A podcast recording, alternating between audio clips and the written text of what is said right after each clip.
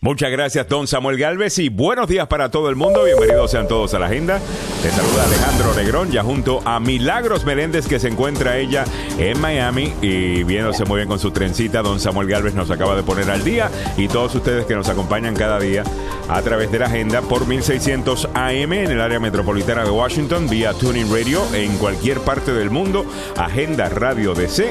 Y también ahora puedes conectarte a las noticias DMV y a las noticias dmv.com, las noticias dmv.com y ahí puedes ver el programa en vivo también si acaso no estás familiarizado con YouTube, no tienes Facebook uh, y quieres entrar, bueno, ahí puedes encontrar no solamente las noticias del día y el programa eh, de hoy transmitiendo en vivo todos los podcasts del programa, los puedes ver ahí eh, también. Déjame hacerte una leve eh, presentación. Ah, ay, ya Milagros lo tiene. Mira, qué bonito. Eh, baja, ve bajando, Mili, eh, rápido. Es, es Sammy, está Sammy. ¿Ah? Sammy. ¿Perdón? Ahí está. Eh, soy yo el que, el que, la abrió. Ah, es Samuel el que la tiene. Disculpa, Samuel. Eh, ahí están los diferentes podcasts, incluyendo eh, el de ayer. Y si bajas un poquito más, en donde dice en vivo, Vivo. y le das play ahí, dale play, Samuel. Ese es el vivo. Ahí estamos. dice en. Ahí Super. Tuesday. So, puedes ver el, vivo desde allí. ¿Ok? Así que si acaso no tienes Facebook, no tienes YouTube, no entres mucho, bueno, ve directamente a las noticias dmv.com. Hasta un robot hay que Ay, dice, mira, hola. yo- Eh, y si tú le haces una pregunta, nos llega directamente, o si tienes un comentario, nos llega directamente acá y podemos comentar por ahí para la gente que no está en las redes sociales o que están más familiarizados con un website. Claro, entonces yo puse, A acabo de poner el link, pero puse mal link. ¿Es las noticias del día DMV o las No, noticias? negra, No. las Ya noticias la- las noticias misma. Las ¿Cómo noticias, es no, no, las noticias dmv.com. Thank you. Alex. Ya. Ah, Súper sencillo. Las noticias dmv.com. Ya. Borre, Quería noticias favor, DMV, pero eso aparentemente era alguien lo tenía.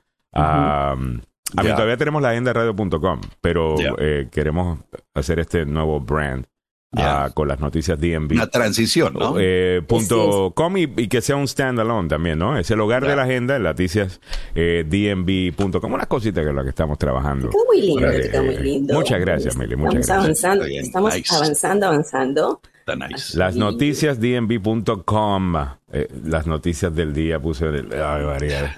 Ah, ¿puede, puede borrar el comentario para no confundir a la gente precisamente Sí. con nosotros, siendo lo Así que. es, pues papito, pero lo que pasa que no puedo entrar a YouTube yo. Lo Ah, corregí. Chévere, entonces yo lo, yo lo hago. Sí, Bueno. borré el del Facebook. Ya. Bueno, pues ya lo tienen, las noticias dmv.com. Ahí pueden entrar, pueden escuchar el programa desde ahí a través de nuestro canal de, de, de YouTube. Y creo que vamos a poner también ahí eh, la conexión directa con Tuning Radio para que puedas escuchar por ahí. Eh, también, si es eso lo que quieres hacer, te invitamos a que te puedas, a- te suscribas al canal de YouTube, aprieta la, can- la campanita para que vayas recibiendo las notificaciones del show. Bueno, tenemos un montón que comentar en el día de hoy. Obviamente fue un día importantísimo en el comité del 6 que investiga lo que sucedió el 6 de enero. Eh, cosas que no me sorprenden. Eh, si Donald Trump agarró por el cuello a un oficial del servicio secreto eh, o no, pues yo creo que nadie está completamente sorprendido con eso. Eh, les cuento de que hoy eh, WTOP ha hablado ah, con miembros del servicio secreto y dicen que eso no sucedió. Ah, claro está, es. la testigo estaba hablando de algo que ella escuchó. Lo que sí escuchamos todos fueron las comunicaciones de la policía que se mostraron ayer diciéndole, entre, dis- comunicándose entre ellos, diciendo, aquí hay gente con AR-15, aquí hay gente con rifles, eh, aquí hay gente con armas, y escuchamos el testimonio de la testigo, eh, Hutchinson, eh, que creo que hizo muy buen trabajo eh, ayer, ¿no? Contando básicamente la historia. Ella dice que el presidente Donald Trump se le escuchó decir, bueno, esa gente no está aquí para matarme a mí, así que quiten los detectores de metales. Son buena gente, son buena gente. No, y que no están aquí para matarme a mí, no están aquí para hacerme daño a mí. Entonces él tenía conocimiento De que esta gente estaba armada y después se monta en una tarima y le dice que para ganar vamos a tener que ser fuertes y los manda directamente al Capitolio. Eh, eso yo creo que es importantísimo. Eh, en, todo esto, los abogados estarán opinando más tarde. Pero eso fue lo que me llevé yo, eh, don Samuel y Mili. ¿Qué se llevaron ustedes? Mili, ¿qué, qué? Yo, precisamente eso también, Alejandro, ¿no? El hecho de que él sabía, o sea, mira, todo esto, Ale, ya los, los reportes eh, periodísticos lo habían dado a conocer así como que, pero sin evidencia. O sea, eh, que, que, él había uh, arengado a la turba, que él quería ir al Capitolio en un momento, que la gente decía que estaba esperándolo a él, pero lo de las armas, porque eh, que, que, estuvieran con cuchillos y que estuvieran uh, armadas las personas y por supuesto que él quisiera levantar los detectores de metal para que pudieran ingresar, uh -huh. eso uh, también a mí me, me impresionó, porque sí eh, lo demás yo creo que simplemente lo que estamos mirando con esta sexta audiencia ya es que eh, se está pues evidenciando lo que ya se sabía, ¿no? Lo que ya estaba como con, un poco eh, conociéndose. Y también lo que me lo que me llevo es que la testigo es una joven de 25 años, ¿no? Que yo creo que el hecho de tener 25 años tiene un poco más de audacia, uh, no, tampoco no tiene mucha experiencia, uh, eh, porque ya, eh, pues ella simplemente eh, está como, me parece, me parece, ¿no? Trans, transparente, que no teme, no teme mucho, así que eh, esas son dos cosas que yo me llevé. Va a ver, Samuel. Eh, yo, a mí me dio vergüenza ajena, mano. Eh, escuchar y ver al ex jefe de, bueno, de el asesor de seguridad nacional, mm. el general Flint, yeah. eh, cantar la quinta enmienda Uf. varias veces. Sí. Y, y, lo que me llamó la atención que junto con él hay un montón de sinvergüenzas que antes de que comenzara todo esto estaban pidiendo perdón y nadie sabía por qué. Y ah, sí. es increíble. Pero no hicieron eh, nada malo. Eh, ya. No, eh, solo trataron de, eh, bueno, tomarse por la fuerza el Capitolio y eso es un, eh, es un intento de golpe de Estado, man. Algunos es... ejemplos de lo que menciona Samuel de cuando toma la quinta enmienda. La quinta enmienda, la audiencia del show, pues obviamente sabe este dato. Si acaso no lo sabía, la quinta enmienda te permite no testificar en contra de ti mismo, ¿ok? No autoincriminarte. Uh, eh, no te puede forzar el gobierno a que testifiques en contra de ti mismo. Esa es la quinta enmienda. Entonces, básicamente, el, el general Flynn le preguntan varias cosas y no quiso contestar nada tomando la quinta enmienda. Veo que inteligentemente Liz Cheney, Liz Cheney eh, le pregunta también, óigame, ¿usted cree en, el, en la transferencia pacífica del poder? Yeah. Y para contestar esa pregunta, yeah. él se tomó la quinta enmienda. Sin vergüenza, ¿no? Para que vean con el tipo de fascista que estamos lidiando. Eh, no es por nada, pero yo creo que no nos hemos equivocado en el análisis de lo que era esta gente, lo que representaba esta gente, lo que querían hacer con el país, desde yeah. que comenzamos a cubrir esa administración cuando fueron electos. ¿Ok? Mm. Eh, esto es lo que sabíamos que iba a venir, hablaba como un dictador, actuaba como un dictador, hablaba como un fascista y actuaba como un fascista. Y eso es lo que estamos eh, viendo. Hay otra cosa importante que se comentó ayer también. Esto fue al final de cuando ella da su testimonio. Eh, Les Cheney menciona que aparentemente hay en el mundo Trump gente contactando a las personas que van a testificar ante el comité eso. a dejarles saber, oye, nos enteramos de que mañana va a estar testificando. Y el presidente Trump quería decirte personalmente que está pensando en ti y que sabe que tú vas a hacer lo correcto y que sabes que, que sabes lo que tú tienes que proteger. Señores, eso es eso es un gángster hablando. Así, yeah. Es una mafia. Un... No, no un presidente estadounidense. Yeah. Y yo entiendo, los presidentes estadounidenses no todos han sido santos. ¿Ok? Pero hay que mantener una imagen. ¿Ok? Y por lo menos sabían hacer las cosas. Uh -huh. Este animal no sabe hacer las cosas. Abiertamente lo decía, mano. es absolutamente increíble eh, lo que sucedió ayer. Y si le prestó atención, o si no le ha prestado mucha atención al, al, a enero 6, ¿no? Al, al comité que investiga enero 6. Todo está en YouTube. Vaya y busque el primer día para que vea la presentación que hicieron, impactante. Y busque el día de ayer. El día de ayer yo creo que es de los más impactantes que hemos visto y el testimonio de ella va a ser histórico. Y de nuevo, oh. señoras y señores, estamos viviendo momentos históricos y muchas veces no nos damos cuenta cuando estamos viviendo la historia. Pero todo esto se va a hablar de aquí a 20, 30, 40, 50 años. Y usted estuvo vivo eh, durante este tiempo. Infórmese sobre ello para que pueda hablar con autoridad cuando le pregunten sus nietos o lo que sea eh, eh, en el futuro, porque esto es histórico. 7, 18 minutos de la mañana. Vamos a pasar rápidamente con don Samuel Galvez, que ya está listo con la información. ¿Tenías algo más que añadir? Sí, algo, algo más adicional, Alejandro, es que se conoció la realidad del poco cariño que le tenía Donald Trump al vicepresidente Mike Pence cuando mm. eh, trajeron la soga con la horca, hermano, y le dice, ¿y usted qué piensa? Él se lo merece, que lo cuelguen. A su vicepresidente. A su vicepresidente. That's right. Eh, antes de que pases, también algo para decir rápido, importante, es que esa audiencia no estaba, no estaba programada. Sí, es cierto. Eh, se, había programado hasta julio la próxima audiencia y fue sorpresiva. Y porque sabían que la evidencia, que este testimonio era crucial. ¿no? Ahora, lo que no sé es cómo está dado a que le hayan tomado el celular, ¿no? A, a Eastman, el abogado este que, estaba pues básicamente organizando el, la excusa legal. Pues, no la teoría legal porque no era ninguna teoría legal porque eso, nadie, nadie pensaba que eso podría funcionar. Pero la excusa esa legal que iban a utilizar. Y no sé si tendrá que ver con esa última pregunta que hace Liz Cheney, porque eh, de, en cuanto a intimidar a los, a, los testigos. No sabemos, ¿ves? Y hay muchas cosas que el Departamento de Justicia está haciendo en secreto actualmente, ¿no? Y eso se entiende. Así que estaremos pendientes. Eh, pero sí hay que decir, solamente para, para ser justos, que el Servicio Secreto ha hablado y ha dicho que, que, Donald Trump no, no atacó a, a alguien. También es... Eh, también es la responsabilidad del servicio secreto defender al presidente. Mm. Y no solo... Porque mira, tómalo como tú lo puedas analízalo bien. Porque es defender al presidente de bala solamente. Sí. O defenderle al presidente. Y, eso hay que tener cuidado con eso. Guillo Bando nos dice buenos días y bendiciones, entre otras noticias deportivas en el fútbol de nuestra área y nuestros países Honduras y Estados Unidos se han calificado para el Mundial Sub-20.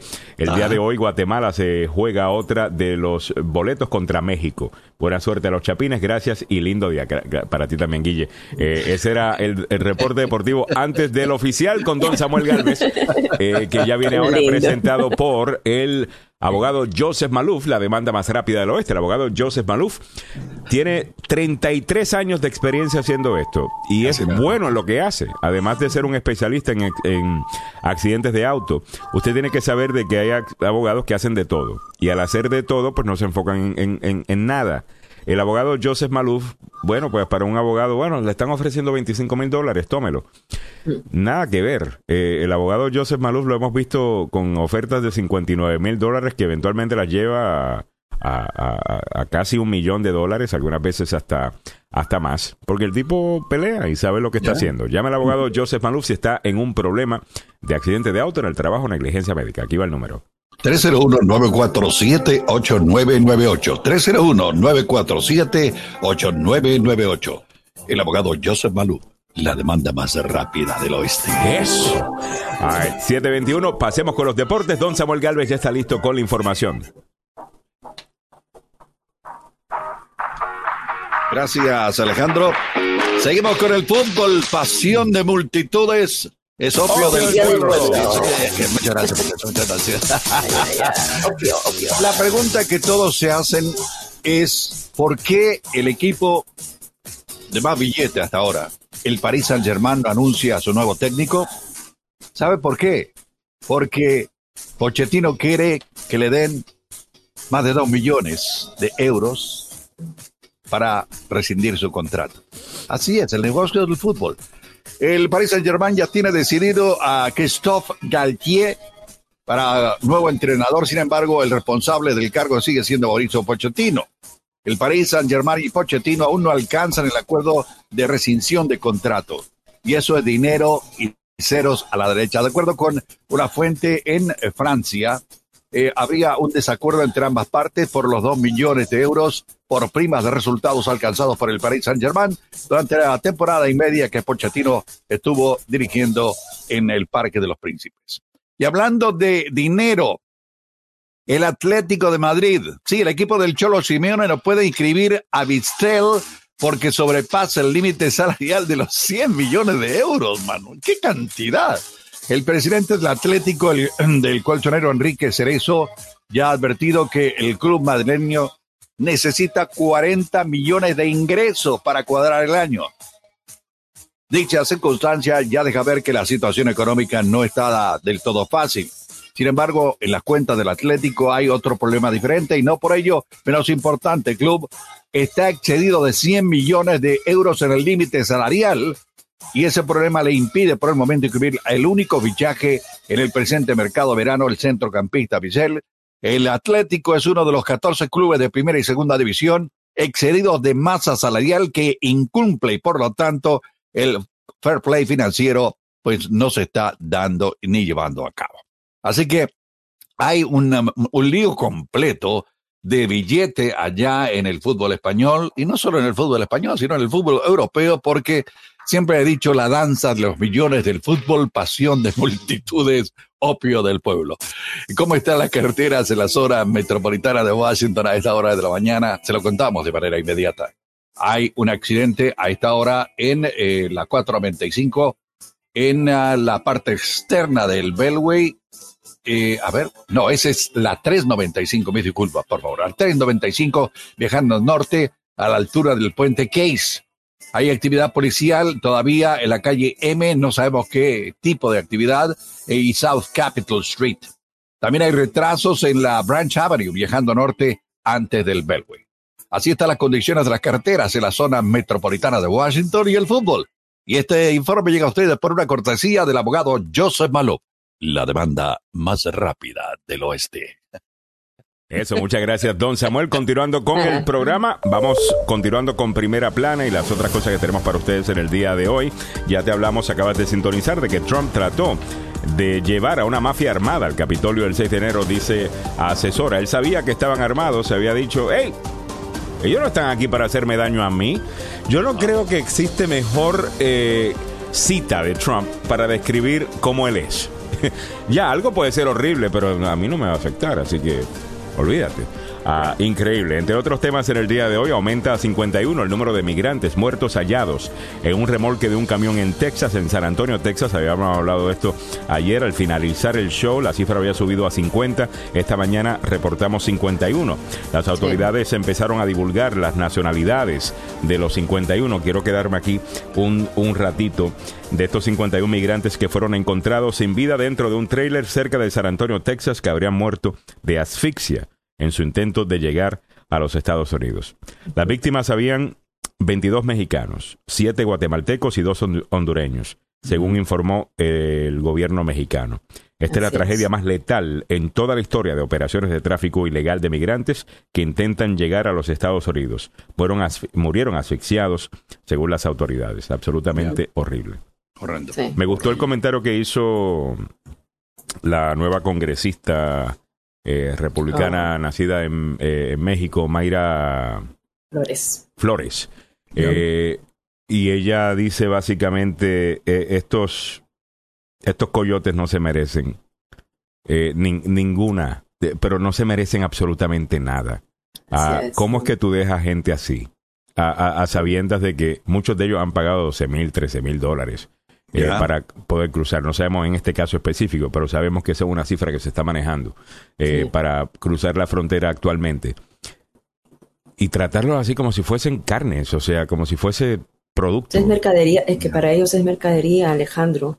Según lo que dicen las autoridades, eh, el vehículo se habría malogrado. Y entonces el hombre, o sea, según no, dicen, tuvo un desperfecto entonces, eh, el hombre que estaba manejando huyó. Ahora, no se sabe si los tres detenidos estaban relacionados con y directamente al evento, pero no, tampoco han dicho que eh, hasta ayer, ¿te acuerdas que habíamos reportado que eran 46 y que eran 16 eh, personas que estaban heridas y habían sido transportadas al hospital y entre ellos cuatro niños. No han dicho si de los, los otros que han fallecido han sido menores, ¿no? porque de 46 a 51, cinco más, esperamos, pues lamentable, o sea, sumamente lamentable este, este hecho, que no ocurre por primera vez, porque están diciendo que eh, en dos años anteriores igual eh, han ocurrido tragedias como estas, pero no con la magnitud, el número de personas que han fallecido.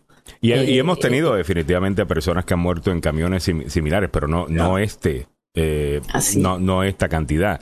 Y no debe realmente importar eh, la, la, cantidad, obviamente, simplemente que porque una vida es una vida, sino que obviamente cuando estamos hablando de cincuenta y pico de vidas, pues como que te impacta un poco más y, eso obviamente pues se, se, se, entiende.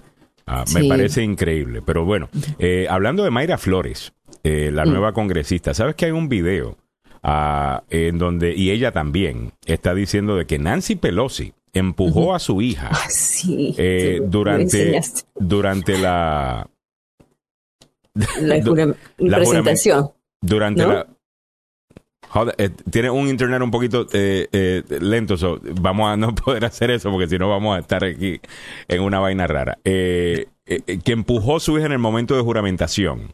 Eh, déjame poner parte del video eh, para que ustedes vean y ustedes me dirán eh, qué piensan. Aquí tenemos uno de los videos. Este es Nancy Pelosi. Está a punto ella está a punto de juramentar. Está con su esposo.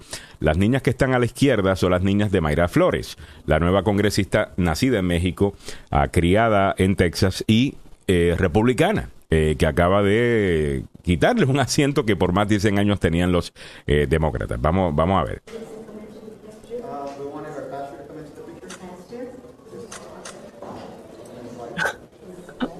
Pues no sé. En cámara lenta definitivamente parece un empujón, ¿sabes? Sí, ah, y sí hay como, sí, le dijo, sí, la movió, la movió. Ajá. Arrímate. Pero no, no estoy completamente claro, déjame irme, estoy seguro que tienen aquí otros en cámara lenta.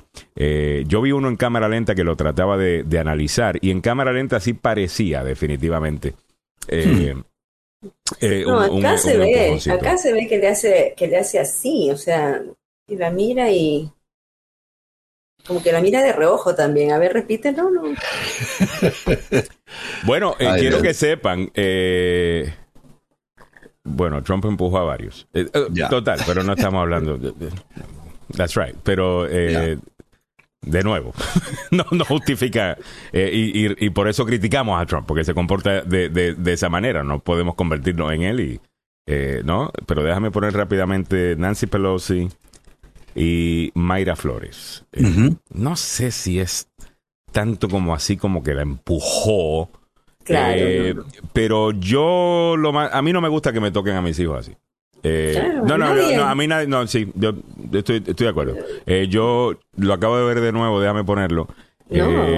yo a mi nieto, a mi hijo o a mis hijos de chiquito me lo empujan así y, y yo me hubiese molestado. Eh, y creo que Yo quiero verle los ojos a ella, a ver, no sé, a ver si tal vez. A ver. A ver.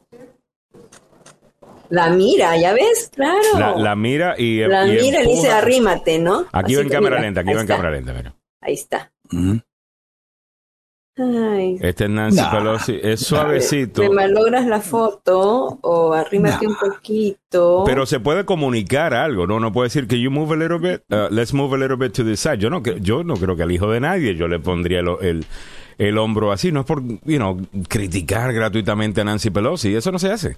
No se hace. Eh, eh, eso no se hace. Uh, eh, y, un adulto y menos con un niño. y, mucho, y, menos con un niño. Y, esta, y, esto es precisamente, eh, de nuevo, eh, prueba de que esto no recibe la atención que hubiese recibido si la eh, si la si, la cámara bueno con Trump es otra cosa pero vamos a decir cualquier otra persona que tuviera una R al lado. Si Nancy Pelosi tuviese una R al lado no estuviéramos cuestionándose un empujón. Allá hubiésemos salido es un empujón y es que esta gente no nos quiere pero aquí estamos dándole el beneficio a lo de Nancy Pelosi. No sé.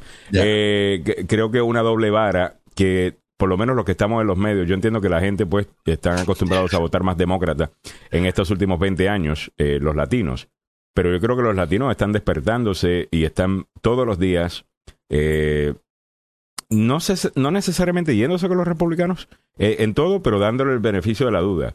Ah, y yo creo que la cobertura debería eh, reflejar eso. Si vamos a, hacer un medio que cubre verdaderamente la comunidad latina, vamos a tener que cubrir la comunidad latina y no decirle a la gente lo que nosotros queremos que la comunidad latina sea, sino reflejar lo que es. Claro. Eh, eh, que es, en mi opinión, el, trabajo que tienen que hacer los medios. Pero bueno, eh, 7.32 minutos. ¿La empujó o no la empujó? Dice Henry Molina. Sí la empujó. sí la empujó. dice Cecilia Merrojas, mal por ella. Eh, eh, hola, buenos días, Agenda Team, aquí en casita. Lenca Mendoza, saludos para ah, Lenca. Lenca, eh, regresó de Florida, Lenca. Ave María, qué rico estar allá. Edwin López nos dice, no son coyotes, son los cárteles de la droga mexicanos. Eh, tiene razón, es ya, un negocio mucho más grande, ¿no? Hay un pasquín en Nueva York que ya tiene identificadas dos víctimas, son dos jovencitas de un, de un sitio en Guatemala. Carla Griselda Carac Tabriz son originarias de Colcajá, un cantón de Nahualá en eh, Guatemala. Y aparece la fotografía de las dos jovencitas que perdieron la vida en el, este camión allá en Texas, muchachos. Qué horrible. No quiero poner la foto para evitar cualquier lío, ya saben. Terrible. ya. Sí. Pero bueno, eh, los coyotes son así, no tienen escrúpulos, son negocio redondo cualquier persona que venga rumbo a Estados Unidos. Pero fíjate, ¿no? El sueño americano que termine de esa manera, ah, qué terrible. Oye, otra cosa, ya que estamos hablando de, de Mayra Flores, esta republicana de, de Texas, ah, nacida en México. Eh, no sé si vieron la respuesta de la persona que podría estar corriendo en contra de ella por el Partido Demócrata. Eh, describieron lo que él hizo como un, un, un ataque. ¿Atentado? Eh, no, perdón, un ataque xenofóbico eh, ya que él dijo, mire, yo no soy de otro lugar, yo soy de aquí, yo nací aquí, eh, en Texas, y como ella había nacido en... Alex Borra, hay una cosa que está saliendo en el chat. Ya, ya lo borré. ya lo Naked, Ya, lo Ah, las muchachas alegres están por ahí. Muy bien. Ah, sí. Muy bonito. Siete, ya saben, muchachos. Eh, nos están Samuel, no te veas tan chulo todas las mañanas porque mira lo que causas. Eh, sinceramente, unos comentarios ahí súper obscenos. Sinvergüenzas. Súper sinvergüenzas y súper obscenos. Eh, le, hicieron screenshot, muchachos, a, lo que estaban diciendo. Eh, 7.35. Bueno, vámonos rápidamente. En breve te cuento lo que dijo este señor eh, demócrata de, de, Texas. Y antes de eso, vámonos con el tema de salud. Milagros Meléndez nos pone al día con el tema de salud al día, una presentación del doctor Fabián Sandoval. En Emerson Clinical amamos la salud. Con responsabilidad y compromiso lo demostramos dando de nosotros nuestro mejor esfuerzo como profesionales, pero más aún como humanos. Un compromiso que nos incita a crecer y presentarles una clínica con equipos de última generación para brindarte seguridad y confianza que solo Emerson Clinical te puede dar. Emerson Clinical, la clínica que ama la vida. Presenta este segmento Salud al Día con Milagros Meléndez.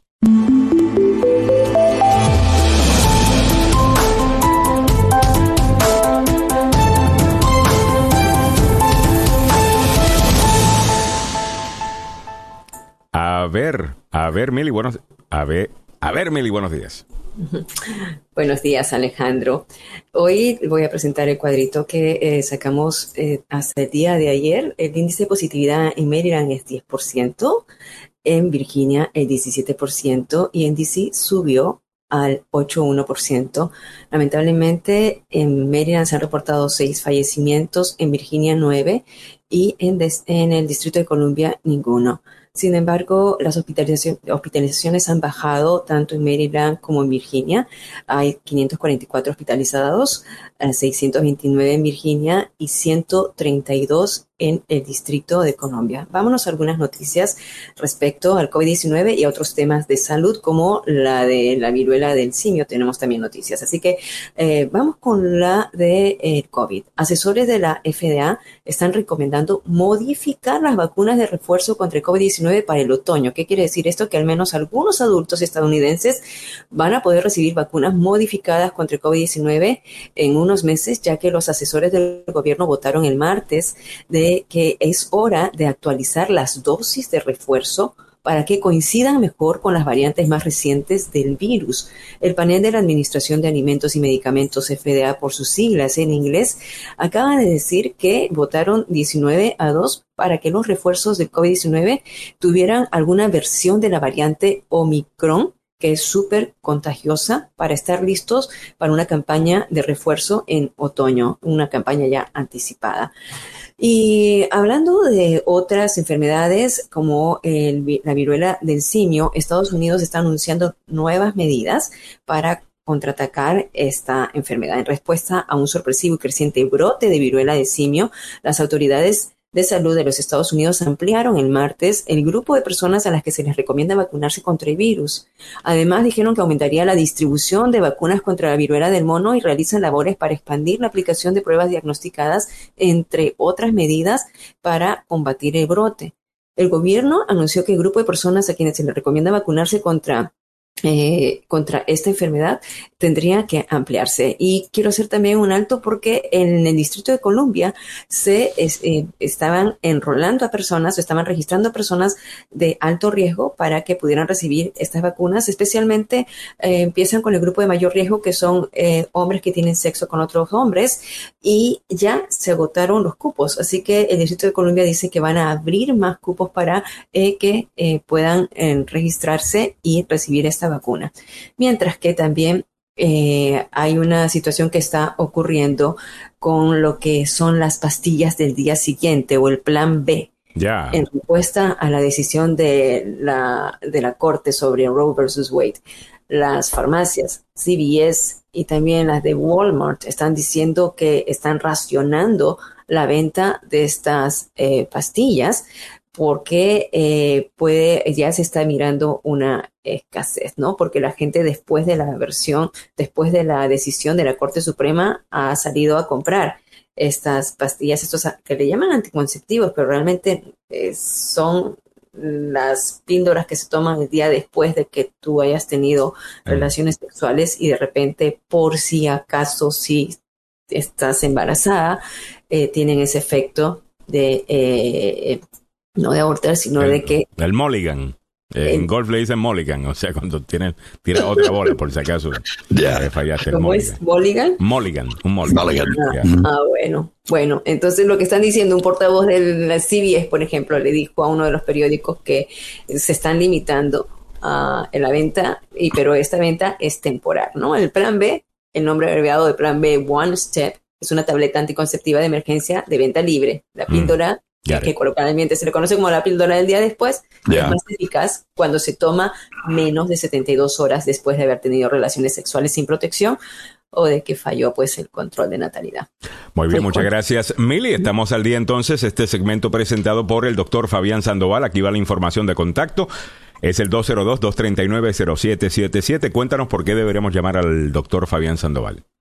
Deberíamos llamar al doctor Fabián Sandoval primero porque el doctor Fabián Sandoval es una eminencia en cuanto a ciencia y en cuanto a los estudios de eh, diferentes medicamentos. Eh, eh, es, en el área metropolitana y en, en esta región es uno de los pocos que está impulsando los estudios para eh, tratar diferentes enfermedades. Por supuesto, ha sido un pionero en lo que ha sido las vacunaciones de COVID, los medicamentos también contra el COVID y también otros medicamentos como en este momento están haciendo los estudios para eh, ver las afecciones de migrañas en los niños de 12 años para arriba, ah, problemas, las personas que sufren de diabetes, problemas que tienen colesterol alto, las personas que quieren bajar de peso están probando unos nuevos medicamentos y otras enfermedades más, usted debería llamar al 202-239-0777 para poder participar en estos estudios y recibir también un estipendio económico. Igualmente, si tiene alguna enfermedad, cualquiera, usted puede ser atendido aquí con médicos que hablan español y son sensibles a su cultura. Por eso deben llamar al 202-239-0777. Muchas gracias, eh, Milagros. Meléndez, Samuel, creo que tu micrófono está un poquito alto eh, el día de hoy. No, no sé si es el sistema que se pone culeco a veces. No, no, inclusive lo tengo más, bajo que, de costumbre. Debe ser eso, porque como lo tenemos en automático para que suba y baja, eh, lo más seguro que está compensando. Ok, Gary. Eh, muy bien, muchas gracias, don Samuel. 7:42 minutos en la mañana. Te estaba comentando de que Mayra Flores, esta congresista eh, republicana nacida en México, que está recibiendo muchísima atención, dice que su contrincante en, en noviembre, ella ganó una, una elección especial, entonces ella ya ha juramentado al, al Congreso, o sea, que no fue una primaria. Ella ganó esta elección especial y ahora pasa a tener que ser reelecta, eh, si es que lo va a hacer, en noviembre. Ah, así que esto se pone interesante porque el otro candidato demócrata, que también es de... Eh, eh, ¿cómo se dice? Descendencia hispana, dice el, el, National Republican uh, Committee, dice que Vicente González lanzó un ataque sexista y xenofóbico en contra de Mayra Flores. Dice que Vicente González, eh, después de que Mayra Flores eh, fuese electa, ah, dijo que ella no estaba calificada y que dijo que había sido que había nacido en South Texas, no en México, y eh, digo que él, él, él había nacido en el sur de Texas y no en México, y que no vino por aquí a través de ningún tipo de cadena de inmigración o no vino aquí buscando asilo o amnistía. Esto fue el demócrata hablando en contra de, de, ella. Ah, demócrata de Texas. Demócrata de Texas. Fronterizo, ¿ah? que, son, que es otro, eh, como Samuel nos puede explicar, eh, el, demócrata de Texas es otro animal, ¿no? no, totalmente diferente. Uh, totalmente diferente. Y, los, los republicanos tiene un apoyo extraordinario de hispanos de origen mexicano, especialmente en el Valle. O sea, si, si usted conoce Texas y va a ir al Valle de Texas, a esos mexicanos que les pasó por encima la línea eh, divisoria fronteriza después de la guerra con México. Y ellos siguen siendo tejanos. Primero que nada, son tejanos. Es, bien interesante, es, bien interesante porque cuando tú dices que son mexicanos, bueno, mi hermano vivió en El Paso mucho tiempo y entonces eh, me decía, mira, acá no le puedes decir ni que eres de Estados Unidos ni de México. No, Ellos son de Texas. Claro. o sea, Texas, o sea, porque eh, eh, hablan como mexicanos y yo recién llegada aquí a este país y todo eso. Entonces yo, ay, qué lindo el acento. Y lo tratan, y lo tratan como un país, ¿no? Samuel, hablan de. Entonces, yo estoy trabajando en, en la cadena eh, en una cadena nacional en español de, información, mm. eh, Spanish Information Service en Dallas, y allí junto con nosotros estaba Texas State News Network y Agronet. Y saben, en la noche, cuando decían el tiempo, decían el tiempo para el país. ¿Y qué país? El tiempo, why you say country? Dice, Texas is our country. Texas es nuestro país. Y lo dicen así tranquilamente sin ningún problema. Y hay un dejo, hay una, hay una. Pero hablemos, pero no nos hablemos del tema, que es un candidato demócrata, eh, Vicente González, eh, diciendo, mire, yo no soy de otro lugar o vine aquí a través de eh, inmigración de en cadena o algún tipo de amnistía. Yo nací en el sur de Texas, a diferencia de Mayra Flores que nació en, en México. Eh, eso a mí me parece. Eh, horrible, eh, sinceramente, ah, que, haya, que haya sucedido. Y me parece muy hipócrita de, parte de este señor que lo más seguro que en cualquier otro momento ah, hubiese utilizado el tema ah, para posicionarse como pro inmigrante. que es mm. básicamente lo que han hecho por mucho tiempo. Y aquí estamos viendo que aparentemente si no, si, si, si no sientes que puedes ganar, pues utilizando ese discurso, pues no lo utilizas. Pero es la idiosincrasia, pues Alejandro, lo que estábamos diciendo que el texano es bien texano, es bien nacionalista de Texas, o sea, él se, identifica como... Pues el demócrata no es que supuestamente eh, es pro inmigración y pro mm. esto y pro aceptación de todo en el mundo. Ese, en ese lugar donde hay tanto lugar, donde hay tanto cruce y donde, donde Mayra Flores ganó diciendo de que hay que cerrar la frontera, porque ella en sus discursos, en su campaña decía que Biden ha abierto las fronteras y que está a favor de la migración legal y no ilegal. O sea, e, ella ganó, recordemos que son el 86% de la población, o perdón si no es ochenta y tantos, pero por ahí eh, son, son hispanos. Y, y, entonces le dieron eh, el voto es porque la gente eh, no quiere la inmigración ilegal. O sea, su, su discurso fue ese. ¿No? De que su esposo es agente de la patrulla fronteriza y de que ella ora todo el tiempo para que su esposo regrese con bien. Entonces, si acaso acabas de sintonizar, estamos hablando del candidato demócrata, eh, hemos hablado más de Mayra Flores, pero el, tema era el candidato demócrata eh, utilizando ataques xenofóbicos en contra de Mayra Flores, republicana eh, de, de Texas, y esto me parece eh, interesante. Henry Molina dice, no es correcto el ataque de Vicente, pero le tiró de su propia medicina. No sé de cuál medicina es esa, porque ella no, eh, ella habla de cerrar la, la, frontera desde el punto de vista de seguridad, eh, pero no creo que atacó a, inmigrantes durante su, su, su, su, campaña. Y sí, esas dos cosas pueden ser ciertas al mismo tiempo. tú puedes tener gente que dice, espérate, necesitamos orden, eh, en la frontera y al mismo tiempo eh, ser gente que entiende el beneficio ¿no? que, tiene el país al acoger a, a, inmigrantes. Ah, simplemente que tenemos que buscar que el Congreso eh, permita que esto se pueda hacer de manera legal, para que la gente no tenga que ir precisamente a, a, los extremos de montarse o permitir que los monten en un camión como acaba de suceder en San Antonio. Ah, eh, Zulma Glenda Martín dice, Henry Molina, tienes eh, razón. No sé cuáles son los es que no, no, no tengo claro si ella dijo algo ah, en contra de, del inmigrante, con mucho gusto yo lo exploro acá. Pero eso no es lo que eh, eh sucedió. Eh, ella ha hablado en contra de la inmigración ilegal. No sé si está hablando en contra. Ella habla todo el tiempo de que es un inmigrante y que vino de México. precisamente. 7.48 minutos en, en la mañana. Eh, tenemos que empezar a... Yo no sé, yo apoyo... Primero, si tú eres latino, tú tienes el beneficio de la duda. En mi... Mm.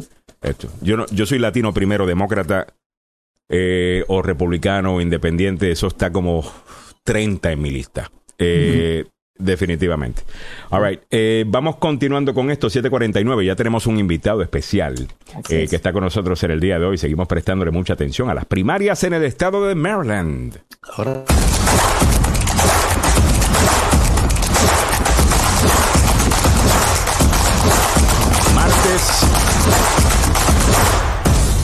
Recuérdame bajarle un poquito esa música porque está. eh, martes 19 de julio, si vas a votar en persona y si vas a votar por adelantado, Mili, ¿de cuándo a cuándo podemos hacerlo? Desde el 7 hasta el 14 de julio. Ya lo sabe. Bueno, ahí está con nosotros Omar Lazo, segunda vez que está con nosotros en el programa. Ahí vemos su rótulo de campaña. Omar, bienvenido al programa. Tú eres demócrata y estás corriendo en el condado de Montgomery, donde obviamente todos, todos son demócratas, en mi opinión. Si quieres, si quieres ganar. Omar, bienvenido al programa.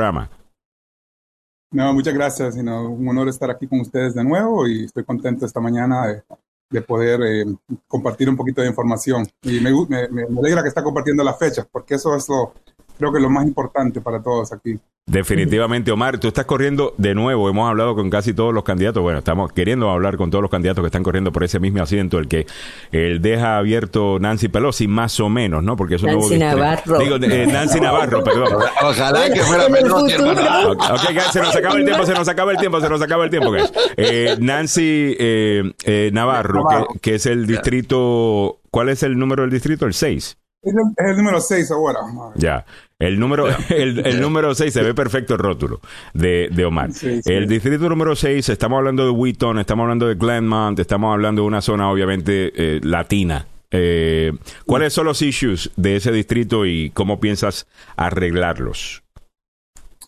En, específico, en Wheaton, eh, uno de los issues más grandes es que es bien difícil andar caminando en esta zona. Eh, tenemos a tres carreteras grandes. Eso es en Wheaton, porque mi distrito, como usted dijo, es Wheaton, Glenmont y Aspen Hill. Entonces tenemos bastantes problemas peatonales, em, donde tenemos tres carreteras que son del estado que cruzan eh, esta ciudad, que es la Georgia, la University Boulevard y la Beers Mill. Entonces esas carreteras se sienten a veces como que son you know, los highways, you know, son cosas con, con, seis carriles. Entonces, eh, es un problema que yo ya tengo más de una década trabajando y hemos mejorado muchísimas cosas, pero todavía falta eh, muchísimo trabajo. Eh, de ahí, pues, uh, you know, son los problemas que tenemos casi en todo el condado, you know, cosas de crimen, viviendas asequibles, em, eh, acceso a salud, y no especialmente para, para, nuestra gente indocumentada. A veces durante la pandemia se vio que, que fue un efecto tremendo y, mi distrito fue uno de los peores em, afectados con la pandemia. Tuvimos los casos más altos casi en todo el estado eh, aquí en este, en este distrito.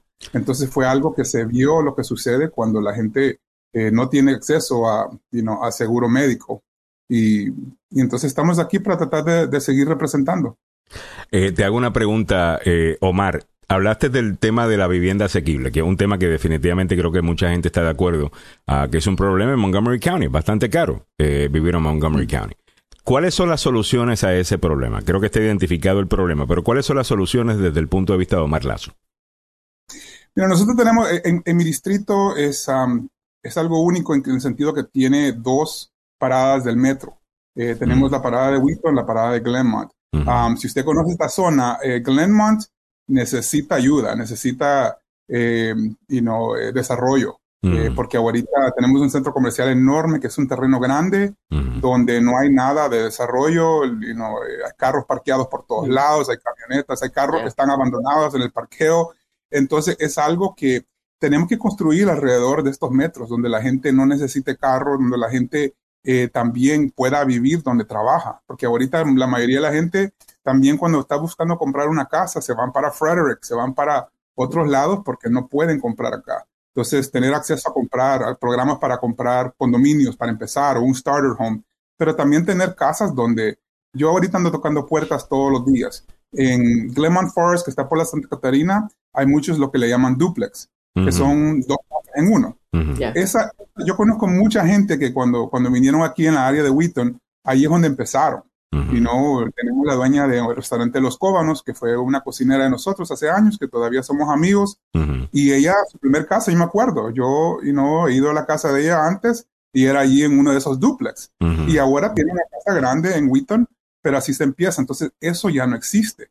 Ya no hay esos condominios, esos duplexes. Entonces, tenemos que ver cómo construimos estos triplexes también, que son tres en uno, hay diferentes, sino hay edificios que son de dos pisos, que pueden tener cuatro familias. Y eso lo harías, eh, obviamente tú no estás hablando de que el, condado va a construirlo, sino que van a facilitar los permisos para que constructoras eh, puedan hacerlo. ¿Cuál es el ¿Por qué no se ha hecho eso? Eh, ¿Cuál es la razón por la cual eso no ha sucedido?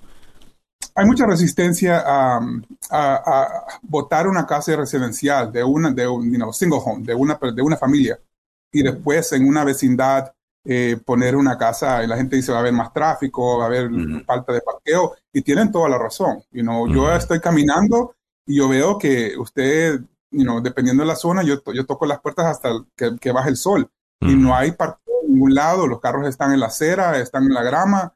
Eh, entonces también tenemos que tener cuidado de que si damos permisos para construir estos edificios, que veamos la infraestructura que está alrededor. Ah, porque eso tienen, tienen un, una razón válida esta gente por estar preocupado. Pero yo creo que eh, el mixed use, you know, cuando tenemos también, eh, tenemos tiendas en el primer, el primer nivel y tenemos apartamentos arriba, como han hecho en, Rockville, en, varios diferentes lugares, es algo que se puede hacer alrededor de los metros. Um, pero también tenemos que asegurarnos que ellos reserven una buena cantidad, una buena porción Em, en apartamentos asequibles, eh, en rentas que la gente puede pagar. Normalmente hacen el 20%, 15-20% de esos apartamentos para gente de bajo, recursos. Muy bien, hoy estamos hablando con Omar Lazo, el es candidato para el distrito 6 de Montgomery County, las elecciones, que será este próximo. Eh, dame la fecha, Mili, la fecha de las elecciones. Las elecciones son el martes 19 de julio y tú puedes votar por adelantado desde el 7 al 14 de julio. Tienes que pedir tu boleta para votar por adelantado y eh, puedes hacerlo por correo o puedes depositar el el cupón eh, o la boleta en un buzón. Perfecto. Don Samuel creo que le va a preguntar eh, Omar sobre seguridad, policía y el resto y también tiene otras preguntas. Adelante, Samuel. Omar, ¿cómo te, digo, ¿cómo te va, Omar? Me imagino que la gente salvadoreña sí está, eh, sí conoce a Omar Lazo, porque él es de origen salvadoreño, hay que decirlo, y claramente es un muchacho que ha estado educándose aquí, que ha estado avanzando y que ha estado desarrollando una labor. tú has vivido en, en Wheaton, en la actividad de violencia y eh, policial y también de violencia eh, de gente que llega de otros lados a hacer maldades. Aquí hay que decirlo. ¿Cómo vas a coordinar tú, si eres electo, ah, con la policía para mejorar esta situación? Mire, yo le, yo le, esa pregunta, gracias por la pregunta. Es una cosa que la gente me hace preguntas de qué voy a hacer. La realidad es que estoy haciendo. Eh, yo, ahorita yo estoy coordinando con la policía, he trabajado con los últimos que le llaman commander aquí, comandantes. Los últimos tres, que estuvieron casi cinco años cada uno, desde Lanham a Commander Yamara y ahorita se llama Augustine. Y tenemos un nuevo teniente que se llama Cobb. Entonces, yo he trabajado aquí en Wheaton ya más, estamos 33 años desde que abrimos el negocio y yo me mudé para este distrito en el 89, entonces con mis papás. Entonces, eso yo, eso sigo. Yo sigo haciendo reuniones con la policía. Mucha gente de los negocios, que es, un problema que estábamos teniendo, que se estaban tratando de meter a los negocios. Eh, yo hice una reunión con ellos y les dije, mire, estamos teniendo estos problemas a Felipos, que es un italiano. Entonces yo soy salvadoreño, obviamente, y, tenemos bastantes restaurantes salvadoreños y negocios salvadoreños, pero la representación no es solo salvadoreña. Yo estoy representando eh, a toda la comunidad por mucho tiempo. Y, pero especialmente la razón que me metí a todo esto es para darle representación mejor a mi comunidad latina. Entonces, para la policía es asegurarnos que nosotros tengamos esos canales de comunicación. Entonces, ahorita la policía, si tienen algún problema que quieren saber en la comunidad, ellos me llaman a mí y me dicen, mira, has escuchado algo en esta cuadra, ¿qué es mm. lo que está pasando con esto? De repente yo llamo porque ya tengo ya 30, más de 30 años y yo conozco a todo el mundo y todo el mundo me conoce a mí y todo el mundo tiene mi, tiene mi celular personal, uh, donde a mí me llaman y es algo que yo he hecho por años. Entonces, el trabajo yo ya lo estoy haciendo. Y no es como otra cosa, estoy tratando de crear con otro grupo eh, del ambiente una, una zona de, de desarrollo sostenible para tratar de traer trabajos verdes eh, aquí a Wheaton. Estamos pidiéndole 500 mil dólares al gobierno federal para poder lanzar este programa, que ahorita nos han dado creo que 200 mil dólares. Pero yo estoy trabajando con la comunidad, yo estoy trabajando para mejorar mi distrito ya, no es algo que digo, voy a correr y entonces ahorita voy a empezar. Y no, durante la pandemia estaba haciendo vacunas, estaba haciendo en mi restaurante, estuvimos haciendo este, con, con, con, Casa Ruby, con Doctor ah, Peralta, en Home Depot estuvo ellas las, las vacunaciones, en las iglesias con la doctora, la, pastora Diana, aquí en, uh, en Wheaton también. Eh, haciendo vacunaciones. Entonces. O sea que tú vienes, hace rato que estás trabajando en, la, comunidad. Yo lo, conozco cuando era cipote aquí. Cuando era niño, correcto. Cuando, cuando, don Pedro atendía el restaurante. El, hombre comenzó a trabajar desde bien, bien chiquito. Eh, dice Henry Molina, Mr. Lazo, buena suerte, votaría por usted, pero vivo en Germantown. Eh, o sea que tú estás conectado con la comunidad. Bueno, vamos con Mili. ¿Qué preguntas tienes para el candidato, Mili? Sí, estuve hablando con la policía, el jefe de la policía, acerca del reemplazo de la señora Blanca Klein, eh, que no hasta ahora ha pasado un año y no, no ha sido reemplazada, que ella tenía una conexión con la comunidad. Y hablando también con otro concejal, decía que no debería solamente haber una Blanca Klein, o sea, una persona civil en, eh, que haga un enlace comunitario, sino que eh, varias más. ¿Cómo tú crees que la policía tendría que mejorar y qué harían ustedes para mejorar esa relación comunidad-policía? Que se necesita. Yo necesito que tenemos que enfocarnos más en, también en, lo, que usted acaba de decir, en representación civil, ¿no? porque a veces lo que sucede es que usted tiene la, la, vista de la policía es una cosa, pero hay gente que está en la comunidad, especialmente con la comunidad latina, donde a veces hay ese, ese temor ¿no? de participar, porque tenemos obviamente bastante gente eh, sin documentos.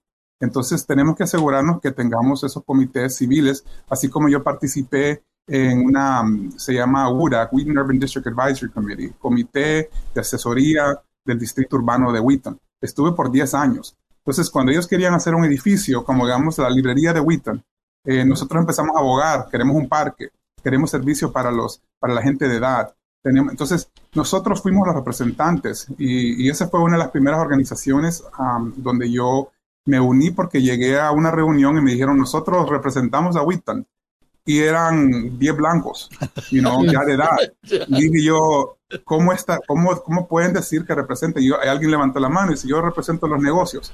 Y yo dije, todos los negocios son asiáticos y latinos aquí. Eh, entonces, así empecé yo. Entonces yo, después de esa reunión, el, que me había invitado al condado, le dije, ¿cómo puedo yo eh, entrar a este comité? Porque esto no, y lo que estaban decidiendo ellos no concordaba con lo que yo vivía en la comunidad lo que la gente latina vivía en la comunidad. Entonces yo dije, ¿cómo me puedo yo meter así? Y así empezó. lo mío, you know. Después me hice vicepresidente de la Cámara de Comercio de Wheaton y Kensington. Ahorita estoy en la Junta Directiva de Desarrollo Laboral del condado. Estoy, soy presidente de la Asociación de Restaurantes Latinos. Eh, estoy también, soy um, parte de la Junta Directiva de Montgomery College. Eso fue apuntado por los delegados del estado de, Maryland y por el gobernador. Tuve que dar la, aprobación final. Um, que eso es un privilegio, sí. Ayer, eh, en una entrevista con, con uno de tus contrincantes, eh, salió una pregunta que también ha salido con otros de tus contrincantes, eh, que era, ¿qué va a pasar con estos restaurantes en Wheaton? mencionaba la, la persona que básicamente le pagan solo en tips a jóvenes eh, inmigrantes, no le pagan un salario eh, mínimo, no le pagan un, eh, ni siquiera lo que se le paga a un mesero, ¿no? Que es un, que creo que son menos de tres dólares, ah, pero que solamente le pagan en tips y eso es ilegal. Ah, ¿Qué tú sabes de esto como especialista del tema, ya que tienes restaurantes y eres presidente de la Liga de Restaurantes del área y el resto? Eh, ¿Es un problema este eh, tan grande como nos sugiere nuestro oyente? ¿Qué está pasando?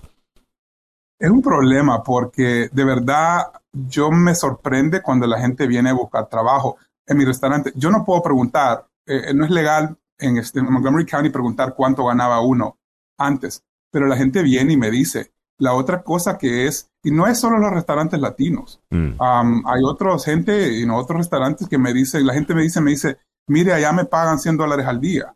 Y le digo yo, como por día, yo no pago por día, yo pago por hora. Claro. Y entonces viene la gente y me dice, yo digo 100 dólares por día. Y, le digo, ¿de qué, hora, ¿de qué hora a qué hora trabajaba? Y es todo el día, salía como 8 dólares la hora. Entonces parte es educación, y no educar a nuestra gente. Yo con la Asociación de Restaurantes tenemos reuniones y estamos tratando de, formalizar un poco más la asociación, pero tenemos más de 50 restaurantes. Y no, tenemos que asegurarnos que le estemos pagando lo legal y honestamente Em, es de pagarle más de lo legal, mucho más de lo legal. Yo no pago lo mínimo, no puedo, porque yo necesito que mi, que mi, que mi gente esté contenta. Y no de ¿Sabes lo que necesita más la gente? Hablar con personas como tú, que son dueños de negocio, porque muchas veces pensamos en el dueño de negocio, se crea la narrativa de que el dueño de negocio, y me imagino que algunos son así, pero no todos, no los exitosos. Los exitosos que yo conozco quieren tratar bien a sus empleados, le quieren pagar bien a sus empleados. Quieren, es la base, quieren, saben que esas son las personas que van a, ofrecer el mejor servicio y eso va a causar que la gente regrese. Y yo creo que es importante hablar con personas así. Me gusta el hecho que tienes ese punto de vista también como empresario, ¿no? Y que ahora quiere servir en el condado Montgomery, en el en el condado Montgomery por el distrito 6. Es Omar Lazo, a quien le damos las gracias por su tiempo en la mañana de hoy. Omar, muchas gracias y espero que puedas regresar antes de la elección. Muchísimas gracias. Solo una cosa más, eh, un punto más. Tenemos 15, más de 15 personas latinas corriendo ahorita que van a estar en las papeletas en el condado de Montgomery. Tenemos que salir a votar. Usted habló de alguien en Germantown. No importa dónde está, si está en Manassas, Ahorita tenemos una salvadoreña que acaba de ganar la primaria en Manassas, a Sonia Vázquez Luna. Entonces tenemos gente en PG, Víctor Ramírez, tenemos eh, Rocío Torminio López. Tenemos tanta gente de nuestra comunidad que está haciendo el sacrificio eh, por nuestra comunidad. Entonces necesitamos salir a votar. Eh, el, el, de 7 al 14 en Montgomery County, la librería de Wheaton es uno de los puntos donde puede votar temprano, o si no el 19, pero salgan a votar nosotros como latinos tenemos que despertar con esa tragedia que tuvimos en Texas. Nosotros no podemos quedarnos dormidos. y, y, una conferencia de prensa lo dijeron ayer. La, que le estaban preguntando que qué es lo que pueden hacer, dicen, vayan a votar. Hay tantos latinos acá y lo dijo en español en esa prensa. No sé si lo vieron, pero dijo, salgan. No lo, vi, Yo se los mando por texto, pero un video es powerful, es poderoso. Muchas gracias, Omar Lazo. Y mostrando liderazgo también, hablando de los otros candidatos latinos en otros estados, en otros condados. Eso es ser líder. Muchas gracias, Omar. Eh, te agradezco mucho. Ocho y seis minutos en la mañana. Eh, eh, ok, leemos los comentarios en, breve. me parece bien lo que estaba comentando Omar. Me parece bien de la manera que está haciendo campaña. Me gusta el hecho que tiene también el background ¿no? de negocios. Y que por lo menos ha corrido algo. Y es de aquí, mano. Es de aquí. comenzó de, como yo le, echaba el cuento, no es cierto, es, es un cipote que se eh, creció y se educó aquí. Es un tipo muy bien educado. Es un ah. tipo muy bien preparado. Saludos, Cipote, muchas gracias. Muy bien, vámonos para adelante a los ocho y se estaba solamente poniéndole el lacito, el lacito, el lacito le estaba poniendo nada más a la entrevista. Ya venimos en breve mucho más, con mucho más. Mantenga la sintonía y recuerde que las primarias son este próximo mes de julio.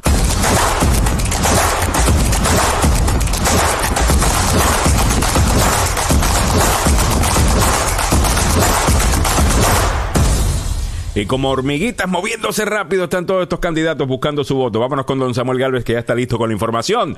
A esta hora de la mañana, Happy Wednesday, don Samuel. Gracias, señor. Igual para usted y para todos los amigos oyentes. Ghislaine Maxwell fue sentenciada ayer a 20 años de prisión por tráfico sexual de menores para el financista Jeffrey Epstein. La marcha de las mujeres despliega una pancarta y pide a Joe Biden que proteja el derecho al aborto aquí en Washington.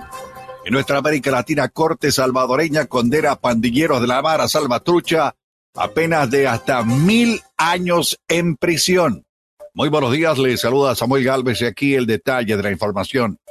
Ghislaine Maxwell, miembro de la alta sociedad que una vez estuvo relacionada con miembros de la realeza, presidentes y multimillonarios, fue sentenciada ayer a 20 años en prisión por ayudar al financista Jeffrey Epstein a abusar sexualmente de adolescentes menores de edad. La dura sentencia fue la señal de los sórdidos rituales de una poderosa pareja depredadora que cortejaba a los ricos y famosos mientras atraía jovencitas vulnerables hasta de 14 años y luego las explotaban.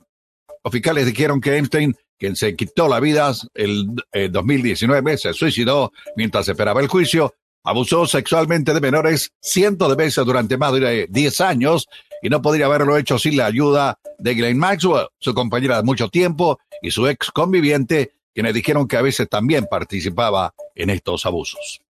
En el ámbito local metropolitano, el grupo denominado Marcha de las Mujeres está instando al presidente Joe Biden a proteger el derecho de la mujer al aborto después de que la Corte Suprema anulara Roe versus Wade la semana pasada un equipo de escaladores activistas y de estados que ahora están prohibidos en el aborto como resultado del fallo, se reunieron en North Capitol Street para colocar una enorme pancarta en una grúa. La pancarta se lee Biden protege el aborto. Biden pronunció declaraciones al país el viernes después de la decisión de la Corte calificándola de un riesgo para la vida y la salud de la mujer aquí en los Estados Unidos. En nuestra América Latina, un grupo de 94 pandilleros de la denominada Mara Salvatrucha fueron condenados recientemente apenas hasta de 1090 años en prisión por su participación en diversos crímenes, incluidos el asesinato de dos policías. Así lo informó la Fiscalía salvadoreña. La fuente indicó que los pandilleros fueron encontrados culpables por 54 casos graves de delitos, entre ellos varios asesinatos, y que el fallo fue emitido con un tribunal especializado antimafia. Un representante de la Fiscalía señaló que César Alfredo Romero recibió una condena de 1090 años, mientras que el resto recibieron condenas hasta de 500 años. O sea, no hay modo, van a salir, pero no vivos, sino muertos de la cárcel. Sostuvo que dentro del juicio que se extendió por dos meses, se realizó un cambio de la tipificación del delito en 23 casos, pasando de privación de libertad a homicidio agravado. Las noticias hasta ahora aquí en Agenda Radio DC. Vámonos con el mundo de los deportes y el fútbol. Pasión de multitudes es el opio del pueblo, damas y caballeros. Borussia Dortmund no va a aceptar ninguna oferta por debajo de los 100 millones de euros. Así eh, anunciaron los diarios alemanes las noticias sobre este verdadero fenómeno que apunta a los grandes de Europa. Y usted se pregunta de quién estoy hablando. Se trata de Jude Bellingham, un muchacho de 17, 18 años ahora, tiene al mundo del fútbol a sus pies. Lo he visto jugar. Tremendo chamaco. Sí, recuerde, Jude Bellingham. Jürgen Klopp ya le pidió para reforzar la mitad de la cancha del Liverpool, mientras que el Real Madrid está buscando sus servicios y lo tiene apuntado como objetivo principal en el mercado para comienzos del próximo año. Este chamaco tenía siete años cuando ingresó al club del cual era fanático, el Birmingham City. Había nacido cerca de allí el 29 de junio del 2003. Es el mayor de dos hermanos, hijo de Denise y del sargento de la policía de West Midland y exfutbolista amateur. Realizó toda su formación en el Birmingham y velozmente llegó a la élite. Yo estuve viendo los videos Este chamaco va a dar mucho que hablar. Le repito el nombre de él, Jude Bellingham, pretendido por Real Madrid y por el Liverpool. Lo que usted no pretende, ¿sabe qué es? Es meterse a las carreteras a esta hora de la mañana. aquí en la capital de la nación, créamelo. Hay eh, un montón de accidentes y actividad policial a esta hora de la mañana. Todavía en la calle M y South Capitol Street. No sabemos qué es. La 270 sigue con problemas viajando sur entre Montgomery Village y la carretera Sam Highway debido al hoyo ese famoso. Hay un eh, accidente reportado en la ruta 4, la avenida Pennsylvania, viajando norte antes de la Dover House Road, en la interestatal 66, viajando hacia el oeste después del Belway, otro accidente reportado. ¿Cómo está el tiempo para la zona metropolitana de Washington? Bueno, no está tan mal, 69 grados Fahrenheit a esta hora de la mañana, son 22 grados centígrados. La mañana parcialmente soleada, va a comenzar a aumentar un poquitín la humedad y por supuesto tenemos amenazas de alguna lluvia por la tarde o noche, las máximas en los 88 grados Fahrenheit. Para mañana jueves, máximas en los 92, el fin de semana, viernes 94, sábado 89, domingo 86 y del lunes 4 de julio cubierto nublado con máximas en los 89. Así están las condiciones del tiempo y las carreteras en la zona metropolitana de Washington. Por si acaso usted se va mañana, porque mañana comienza a empacar todo el mundo. Sí, señor. para, mire, para ya mañana yo me voy a una casa de playa.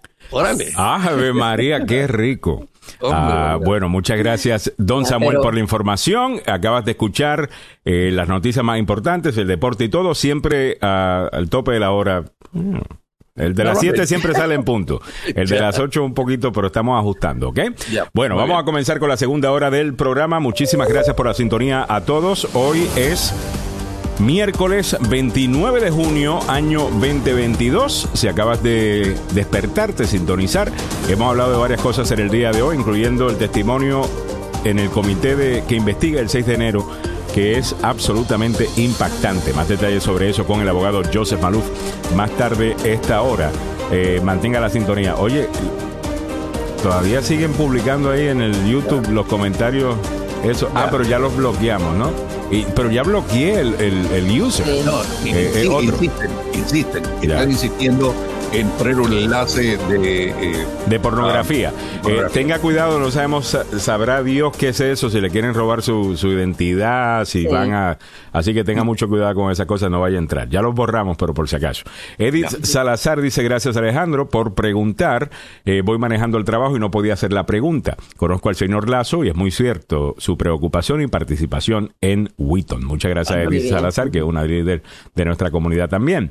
Y um, la pregunta, si acabas de sintonizar era qué hacer con el problema que hay en algunos restaurantes en donde la gente no le están pagando eh, un salario o el mínimo, simplemente ganan cash eh, trabajando todo por tips, lo que no, no, no se debe hacer. Eh, y, se presta para algunos abusos, ¿no? 8 y 15 minutos en la mañana. Vámonos con los otros temas importantes del día. Quiero comenzar esta hora con el precio de la gasolina. A nivel nacional estamos a 4 dólares 86 centavos. Ha bajado un poco, 2 centavos.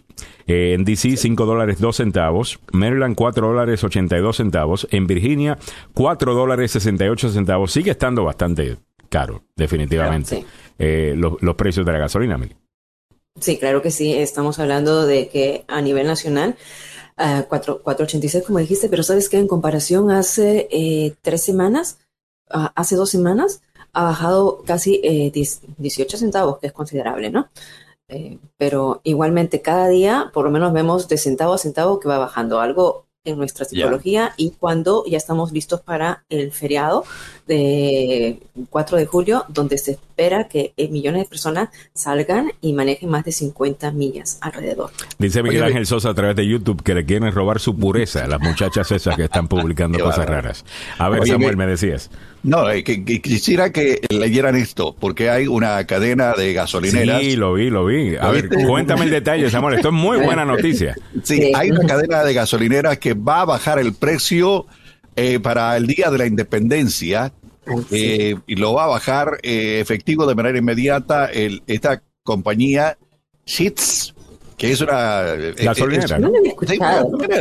y adentro tiene venta de bueno de comida, etcétera, etcétera.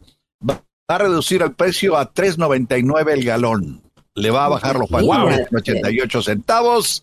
Eh, así que eh, hay que tomar ventaja de ello. El anuncio es a nivel nacional. El costo de la gasolina eh, va a reducirse. Así que estas gasolineras están en Maryland, Virginia, West Virginia, Pennsylvania, Ohio y Carolina del Norte. Así que, ah, el, día de la independencia, por lo menos algo van a regalar estos chamacos. No, pero ¿te imaginas hacer cola el día, el día de feriado? Porque hay unas colas por mi casa, hay una gasolinera que lo tiene a un precio bajo también. Ya. Pero las colas son inmensas. Entonces, Oye, estoy, 4 de junio, eh, eh, y estoy esperando que quizá con Sheets haciendo eso, otras gasolineras quieran competir con Sheets y empiecen a hacer lo mismo. Eso sería maravilloso eh, si se diera. obviamente esta es una promoción la que están haciendo, ¿no? Eh, así que veremos a ver cómo les va. Óigame, entre otras cosas en el día de hoy que vamos a, eh, a comentar, como saben, 51 es el número ahora de muertos de estos inmigrantes que estaban cruzando en un remolque de un camión en Texas. Eh, la cifra es ahora 51. Habíamos dicho ayer 49, terminamos el show, había subido a 50, ahora está en 51.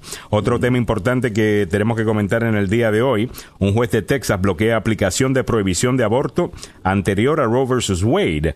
En Luisiana y Utah también se bloquearon, o sea que eh, las cortes están actuando. Los detalles sobre eso con el abogado eh, Joseph Maluf en breve. Pero también les quiero comentar esta noticia que es bastante comentada en el día de hoy. Gliss Lane Maxwell es sentenciada a 20 años de prisión por tráfico sexual de niñas menores en el caso de Epstein. Y también vamos a escuchar de Nayib Bukele, el presidente del Salvador, que promete endurecer la guerra contra las pandillas tras el asesinato de tres policías. Eh, vamos a estar hablando de eso en breve. Déjame ponerte el día antes con lo de Lane Maxwell. Entonces, sentenciada a mil y a 20 años.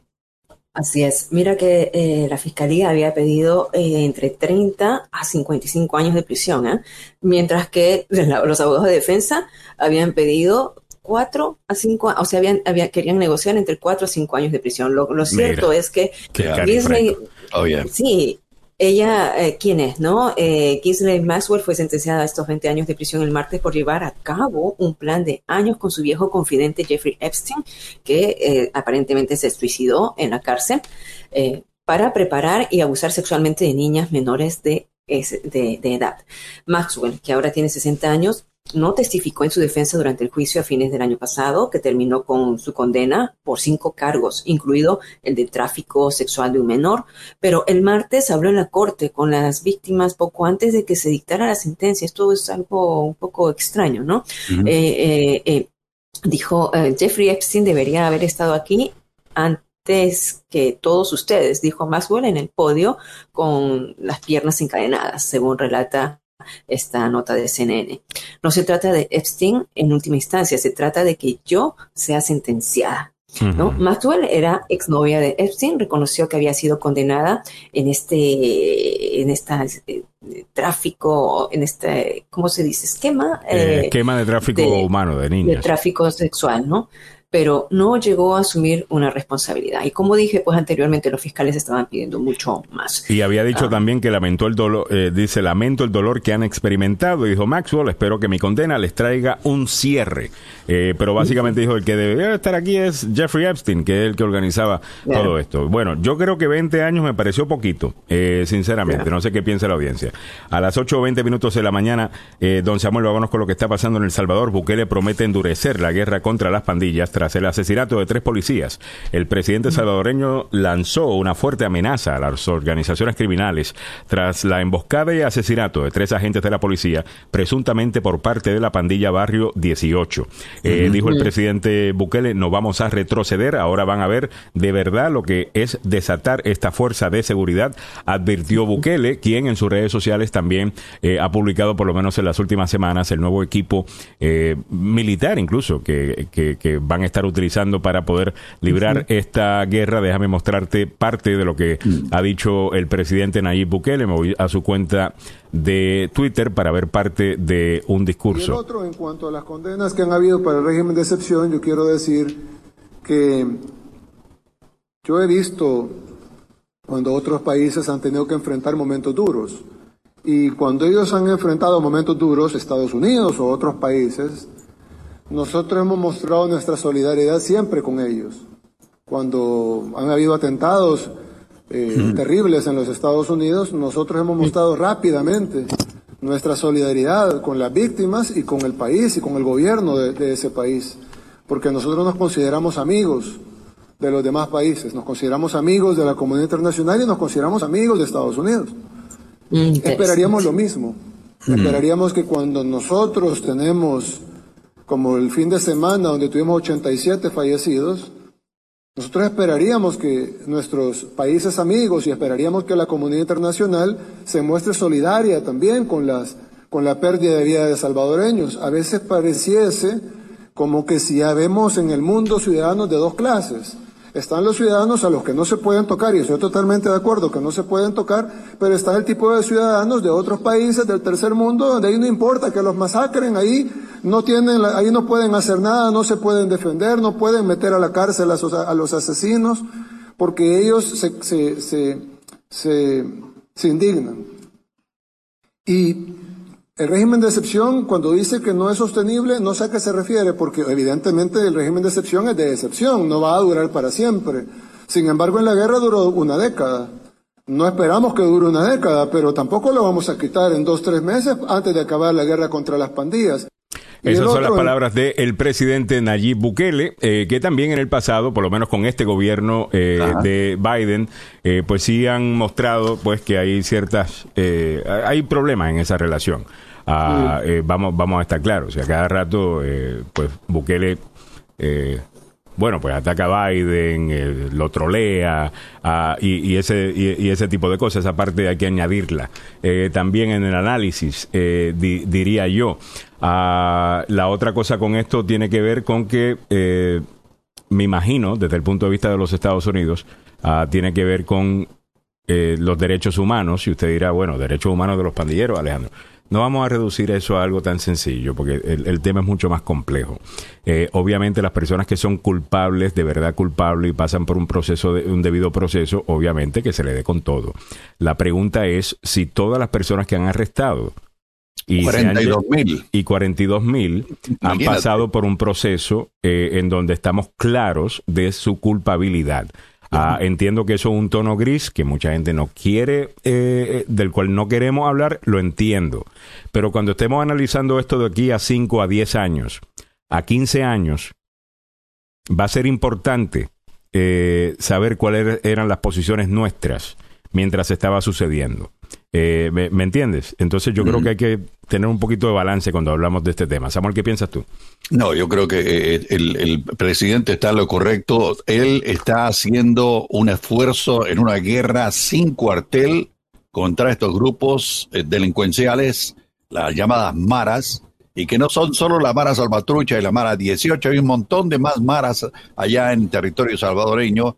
Y esto es el resultado de lo que no se hizo durante mucho tiempo en tratar de controlar los abusos que se cometen a través de estos grupos delincuenciales que llegan a cualquier lugar y se apoderan de él. Llega a la tiendita de doña Juanita, mire doña Juana, usted ya sabe lo que tiene que hacer, va. Eh, la renta me la va, a ser tal y comienzan a, sacarle dinero a la gente.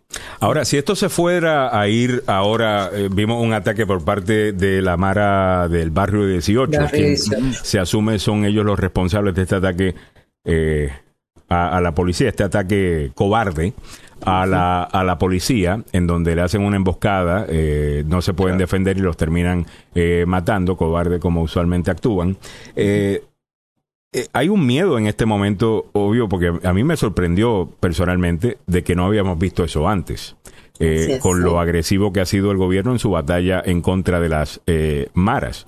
Era como que básicamente, pues básicamente pues la estaban aceptando eh, y no estaban peleando, eh, por lo menos no se estaba reportando, por lo menos no, es eso lo que nos está contando el gobierno de El Salvador, sino que están arrestando gente y que eh, pues se están dejando arrestar aparentemente.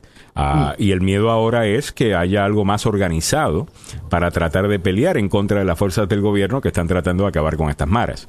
Lo que podría significar que quede el país y los ciudadanos del país en medio de las balas que van de un lado para otro.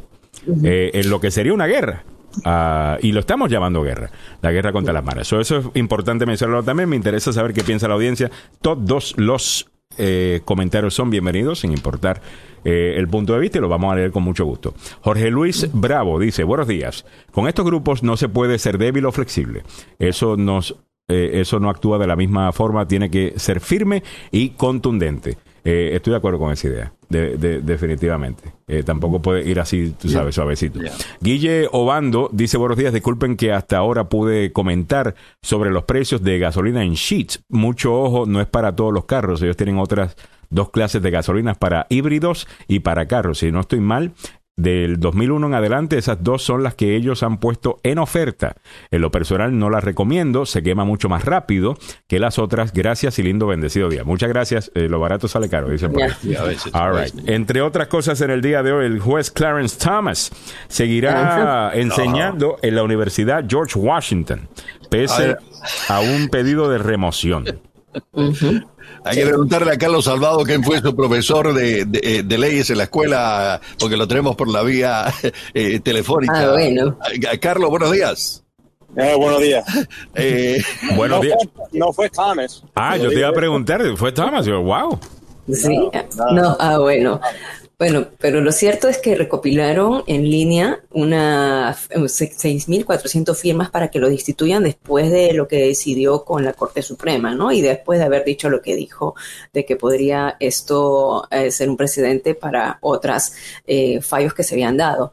Entonces, la, tanto la rectora, el rector de, la universidad como la decana eh, dijeron que no, que el señor, el juez de la Corte Suprema, Clarence Thomas, seguirá siendo profesor adjunto en la Facultad de Derecho de la universidad, a pesar pues, de las críticas y su apoyo. Esa es la Universidad George Washington, para que tengan una idea. gracias a Dios que hicieron eso.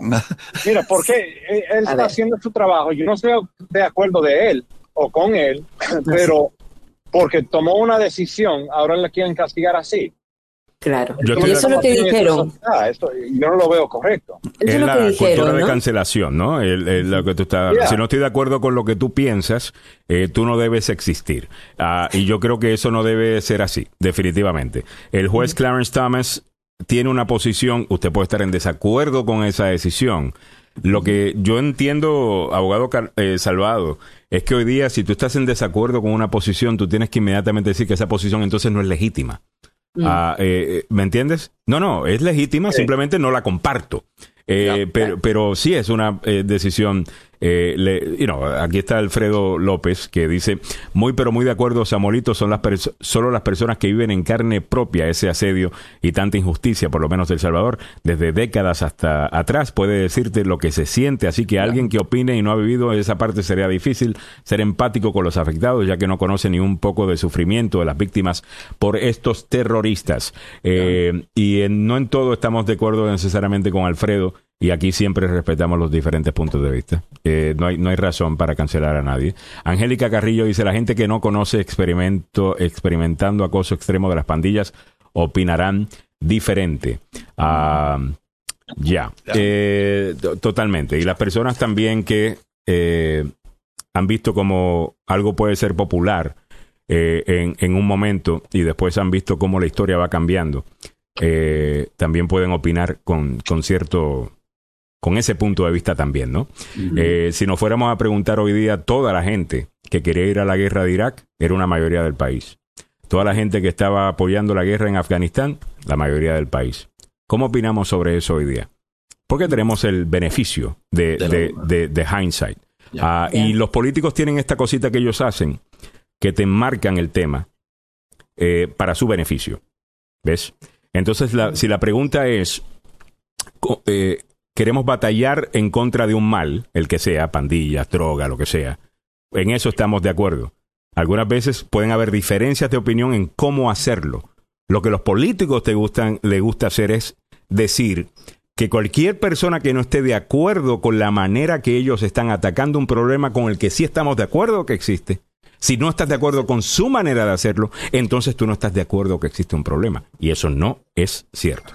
8.31 minutos en la mañana. Nos dice Gladys Espejo en El Salvador que se aplique la ley como en todos los países, la corrupción, el narcotráfico, la dictadura, hace muchos años. Muy bien. Eh, 8.31 minutos en la mañana. Otra cosa con lo del Salvador, parece que muchos de estos pandilleros se están yendo para México. Y para Guatemala también. y, y están pidiendo también extradición para Estados Unidos, los que ya están eh, eh presos. Asilo político. Sí. extradición. Extradición. extradición. pero se supone que extraditaran a uno que, según salió el reporte, eh, lo sacó el mismo gobierno, el ¿cómo se llama? Este ministro de Relaciones eh, Comunitarias o de la comunidad, que supuestamente negoció en aquellas grabaciones que escuchamos, que yo entiendo, me dicen que, no las creen tampoco, pero la voz del tipo eh, diciendo lo que, lo que hicieron, que, que, lo sacaron y se fue para, para Guatemala. Eh, ¿Qué hacemos con esos datos? Ah, eh, es mi pregunta. 8.32 minutos, claro está, aquí siempre estamos queriendo resolver problemas, no ganar argumentos. 8.32 minutos en la mañana. Zelensky pide a la ONU investigar el ataque en un centro comercial que Rusia niega. Eh, oye, me, dio mucho gusto eh, ver a Chris Cuomo ah, de vuelta en sus redes sociales. No creo que está con ningún canal, saben que él había salido de CNN. Ah, y está ya en, en, Ucrania, Samuel y Mili, cubriendo la, la, guerra en sus cuentas personales. No, no, no, lo vi, ¿sabes? Pero me, me alegra. no es que él salió, sino que lo votaron. Sí, no, él debería, debería volver porque lo que hizo fue eh, marginarse de lo que le estaba pasando a su hermano, y eh, decir, ¿sabe qué? Yo no lo estoy defendiendo y nada más. Lo que pasa es que... estamos hablando de CNN, Samuel. Sí. Ya, ya, ya. CNN el, el, antiguo CNN. O sea, ayer en el, en, el, en el comité que investiga el 6 de enero, ya. vimos los textos mm. de Laura Ingram, eh, que tiene un show todas las noches a las 9. Digo, perdón, a las 10 en Fox News. Los textos de Sean Hannity eh, eh, donde todos ellos están participando de esto, le están diciendo al presidente, oye, pare la violencia en el Capitolio, esto nos va a hacer daño a todos nosotros, o sea, coordinando con un, con un medio informativo. Y ahí están todavía empleados. Chris Cuomo ayudó a su hermano a una estrategia de medios cuando fue acusado de acoso sexual. Lo que uno haría con cualquier hermano. ok, y por eso lo han sacado. Increíble. Evelyn Flores dice: Buenos días, I'm back. Welcome back, Evelyn Flores. Te extrañábamos ya. ¿Dónde andabas metida? Repórtese, a ver. Eh, ¿Dónde estabas? Eh, 8.34. No sé si el abogado Joseph Maluf no va a poder estar con nosotros. No, tiene, tiene, corte. Acaba de enviar un, mensaje y tiene corte, ah. lamentablemente. Muy bien. Pues entonces vámonos con el abogado Carlos Salvado con el tema del 6 de enero. Abogado Salvado, le pregunto, esto que escuchó ayer, hay dos noticias que salieron de esto ayer que, hicieron mucho ruido. Hay una que no me sorprende, ni pensé era lo más importante, pero es lo que agarró más fuego, a que es el presidente supuestamente fue y agarró el, el guía del auto y después agarró por el cuello a un agente de... ¿Cómo se llama? De, del servicio, secreto. del servicio secreto porque quería ir al Capitolio. Esa es una que ha desmentido supuestamente el servicio secreto, que recuerden, ha juramentado proteger al presidente. Eso no sé qué tanta credibilidad van a tener ellos en esto. Y la otra es que el presidente sabía que la gente estaba armada. Eh. Y ahí, y, así, y ahí sí nos mostraron audios de las comunicaciones de la policía, en donde se está reportando, mira, aquí hay un hombre que está montado en un árbol y tiene un AR-15, ahí hay otro que tiene esto. Y Donald Trump le dicen sobre esto, porque la gente, él quería que más gente pudiera entrar y que sacaran al área donde él estaba los detectores de metal. De metal. Oh, ¿Y sabes cuál fue la respuesta? Ellos no están armados. Ellos están armados, pero no están aquí para hacerme daño a mí. Ha roto la ley el presidente Donald Trump, en lo que escuchamos ayer, si lo que escuchamos ayer termina siendo comprobado en una corte. Ha roto la ley, es la pregunta. Mira, sí, sí, sí puede prever, si hay pruebas, todo lo que salió ayer, y pueden presentar eso delante de una corte criminal, sí, yo pienso que ha roto la ley, Trump. Pero yo pienso que ayer fue más importante de eso. Ahorita, por lo que ha pasado con Roe v. Wade y estas decisiones de la Corte Suprema y ahora el país de nuevo está dividido hasta más, yo pienso que esa presentación le está enojando más personas que ya están activo por lo que ha hecho la Corte Suprema. Yo pienso que eso es más importante de que si le van a dar cárcel o, un caso criminal, si o no. Yo pienso que eso, esto le tocó bien o le cayó bien a los demócratas, porque cualquier persona que no estaba poniendo atención a lo que estaban haciendo los republicanos o que estaba haciendo Trump nombrando a estos jueces, ahora sí se está dando cuenta de cualquier historia que se está saliendo. So I thought it was perfect timing. Yo creo que sí, tienes toda la razón. Incluso que despierten los demócratas y se empiecen a enfocar en los temas que realmente importan. O sea, eh, con todo esto que hemos hablado de lo que sucedió en eh, con la Corte Suprema y la situación del aborto y Roe versus Wade y el resto, eh, pues obviamente sabemos cuándo comenzó todo esto. Cuando en 2016 hubo gente que no quiso votar por Hillary Clinton porque habían dicho de que no es que yo una vez utilizó la frase eh, super predator y eso es racista. Cuando Hillary Clinton no es racista y decidieron quedarse en casa por esos temas woke. Bueno, pues permitieron que Donald Trump ganara y ahí tienes. y, ahí tienes y ahí tiene el resultado de enfocarse en, en, cosas que realmente no son importantes. O la idea esta eh, bueno, que es tema para otro día, del antirracismo, que vamos a estar hablando de eso en, las próximas semanas, a un nuevo término que se está utilizando, en donde no es solamente importante que tú no seas racista, tienes que ser antirracista. Y eso significa que si ves algo que consideras racista, tienes que actuar. Y eso me parece muy bien. El problema con eso es que después tienes a un montón de gente con el radar puesto en todo y todo lo que ven es racismo everywhere y terminan eh, alienando, alineando, al, alienando, alienando a, mucha gente. Alfredo López me dice, mira Alejandro Negrón, eh, ¿cuántos soldados salvadoreños y de muchos otros países le ayudó a Estados Unidos en la guerra contra de Afganistán? Siempre hemos sido amigos, estoy totalmente de acuerdo, muy empático con el sufrimiento de las personas de otros países como los Estados Unidos. ¿Por qué no se nos mira, por qué no se ¿Por qué no se mira ni blanco ni negro ni otro color? Así tendría que ser ahora en la guerra en contra de estos terroristas, sino una oposición en contra de nuestros países, abogando por ellos con mucho respeto. Eh, Alfredo, no estoy claro de que estén abogando por ellos, eh, por los mareros. Yo creo que eso es un discurso político. Eh, ¿Me entiendes? Porque, por ejemplo, vamos a decir, y te lo digo solamente y, no, en este laboratorio que tenemos aquí en el programa, en donde algunas veces agarramos una idea y decimos, vamos a ver cómo podría hacer esto, ¿no? Vamos, vamos a decir, el plan sería, vamos a ayudar a tener, qué sé yo, X cantidad de fiscales más y de gente para ayudar a procesar todos estos casos, asegurarnos de que definitivamente no sea una simple acusación y empezar a sacar a esas personas que podrían estar encarcelados y son inocentes y se están reportando muchos de esos casos y algunos, asumo, están mintiendo. Total, mm. estoy de acuerdo. Eh, gente en la prisión diciendo que no hicieron nada, come on. Eso pasa en todas partes, obvio.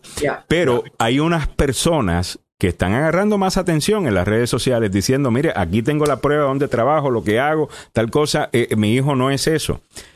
Y empezar a sacar a las personas que podrían estar inocentemente ahí y, y seguir apoyando el estado de excepción, en donde estamos levantando gente y estamos limpiando las calles y estamos haciendo el resto. Eh, ¿Por qué no? Y no, si yo te sugiero eso, eh, ¿sería estar en contra de, de, Bukele o en contra de lo que están haciendo? O decir, podemos hacer esto mejor, fíjate. Y yo creo que la posición que ha tomado los Estados Unidos es de, tenemos que, estamos con ustedes en limpiar el problema. Es el método, eh, quizá. Y no sé, yo creo que... A, a ver, Mili. Nosotros no vivimos en la época de terrorismo, cuando el terrorismo estaba tan eh, desbordado en 1991, los ataques eran eh, directamente con civiles y donde tú estudiabas en la universidad y no sabías, los terroristas pasaban en las universidades nacionales, pasaban con un sombrero y con un armados, te pedían cupo, eh, se subían a los automóviles y tenías que entregarles tu, tu, tarjeta de identidad porque con eso ellos podían ah, manipular y si no lo hacías te ponían en, cañón. Yo tengo cinco hermanos varones, a cada rato eh, habían batidas militares, entonces tanto por parte de la policía estaban asediando, asediados, tanto como parte de terrorismo y eso se parecía no acabar hasta que vino una persona que cerró el Congreso, eh, estuvo en estado de sitio y eh, Fujimori. y yo como ciudadana que había vivido el terrorismo, yo aplaudía y yo me sentía más tranquila. Te comenté, Alejandro, que nosotros a veces estábamos en una reunión, una fiesta, y luego sentíamos una bomba y decíamos, oh, una bomba, y se apagaba la luz. En la universidad explotaron una bomba en la, en la Embajada de Canadá, eso se, escuchó y nosotros nos metíamos debajo de la mesa. O sea, yo viví ese terrorismo. Y tú, apoyaste, en ese momento lo apoyaste Yo apoyé a Fujimori. Ahora, ¿qué pasó con Fujimori? ¿Y qué pasó? Está en la, en la cárcel. ¿Por qué? Porque después, años después de su gobierno, él se quedó, lo que pasó, Fujimori en su primer término eh, eliminó el terrorismo y era eh, loable y era, eh, pero, pero la comunidad internacional y Estados Unidos, la comunidad no lo apoyó. O sea, porque decían que estábamos en un estado de sitio que políticamente él estaba violando, ¿no? Violentando porque había cerrado el Congreso.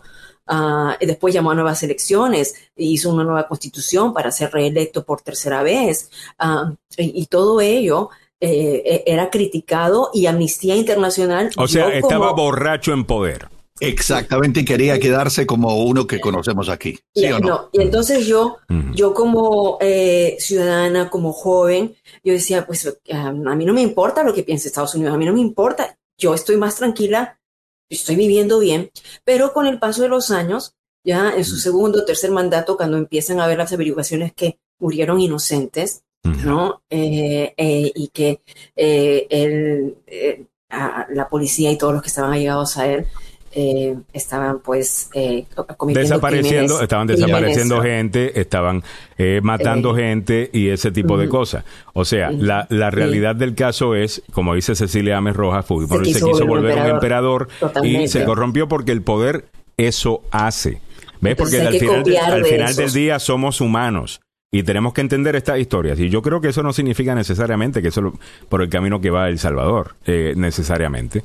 Eh, no, eh, eso no significa eso. Eso significa que usted que apoya al gobierno porque está haciendo muy buen trabajo en muchas otras cosas y eso eh, yo, lo, yo lo reconozco, inclusive le reconozco el buen trabajo que están haciendo en contra de, la, de, las pandillas, en el aspecto de que cuando yo hablo con salvadoreños, eh, por ejemplo, una amiga salvadoreña tienen gasolineras allá que me estaba diciendo, mira, ahora el negocio está bueno porque no tienes que pagar la renta, que le tienes que pagar a, las maras. Eso obviamente, el hecho que la gente pueda caminar en paz eh, en las calles, eso me imagino que ayuda a la economía porque hay más comercio en la calle, te sientes que tú puedes pues eh, andar en la calle.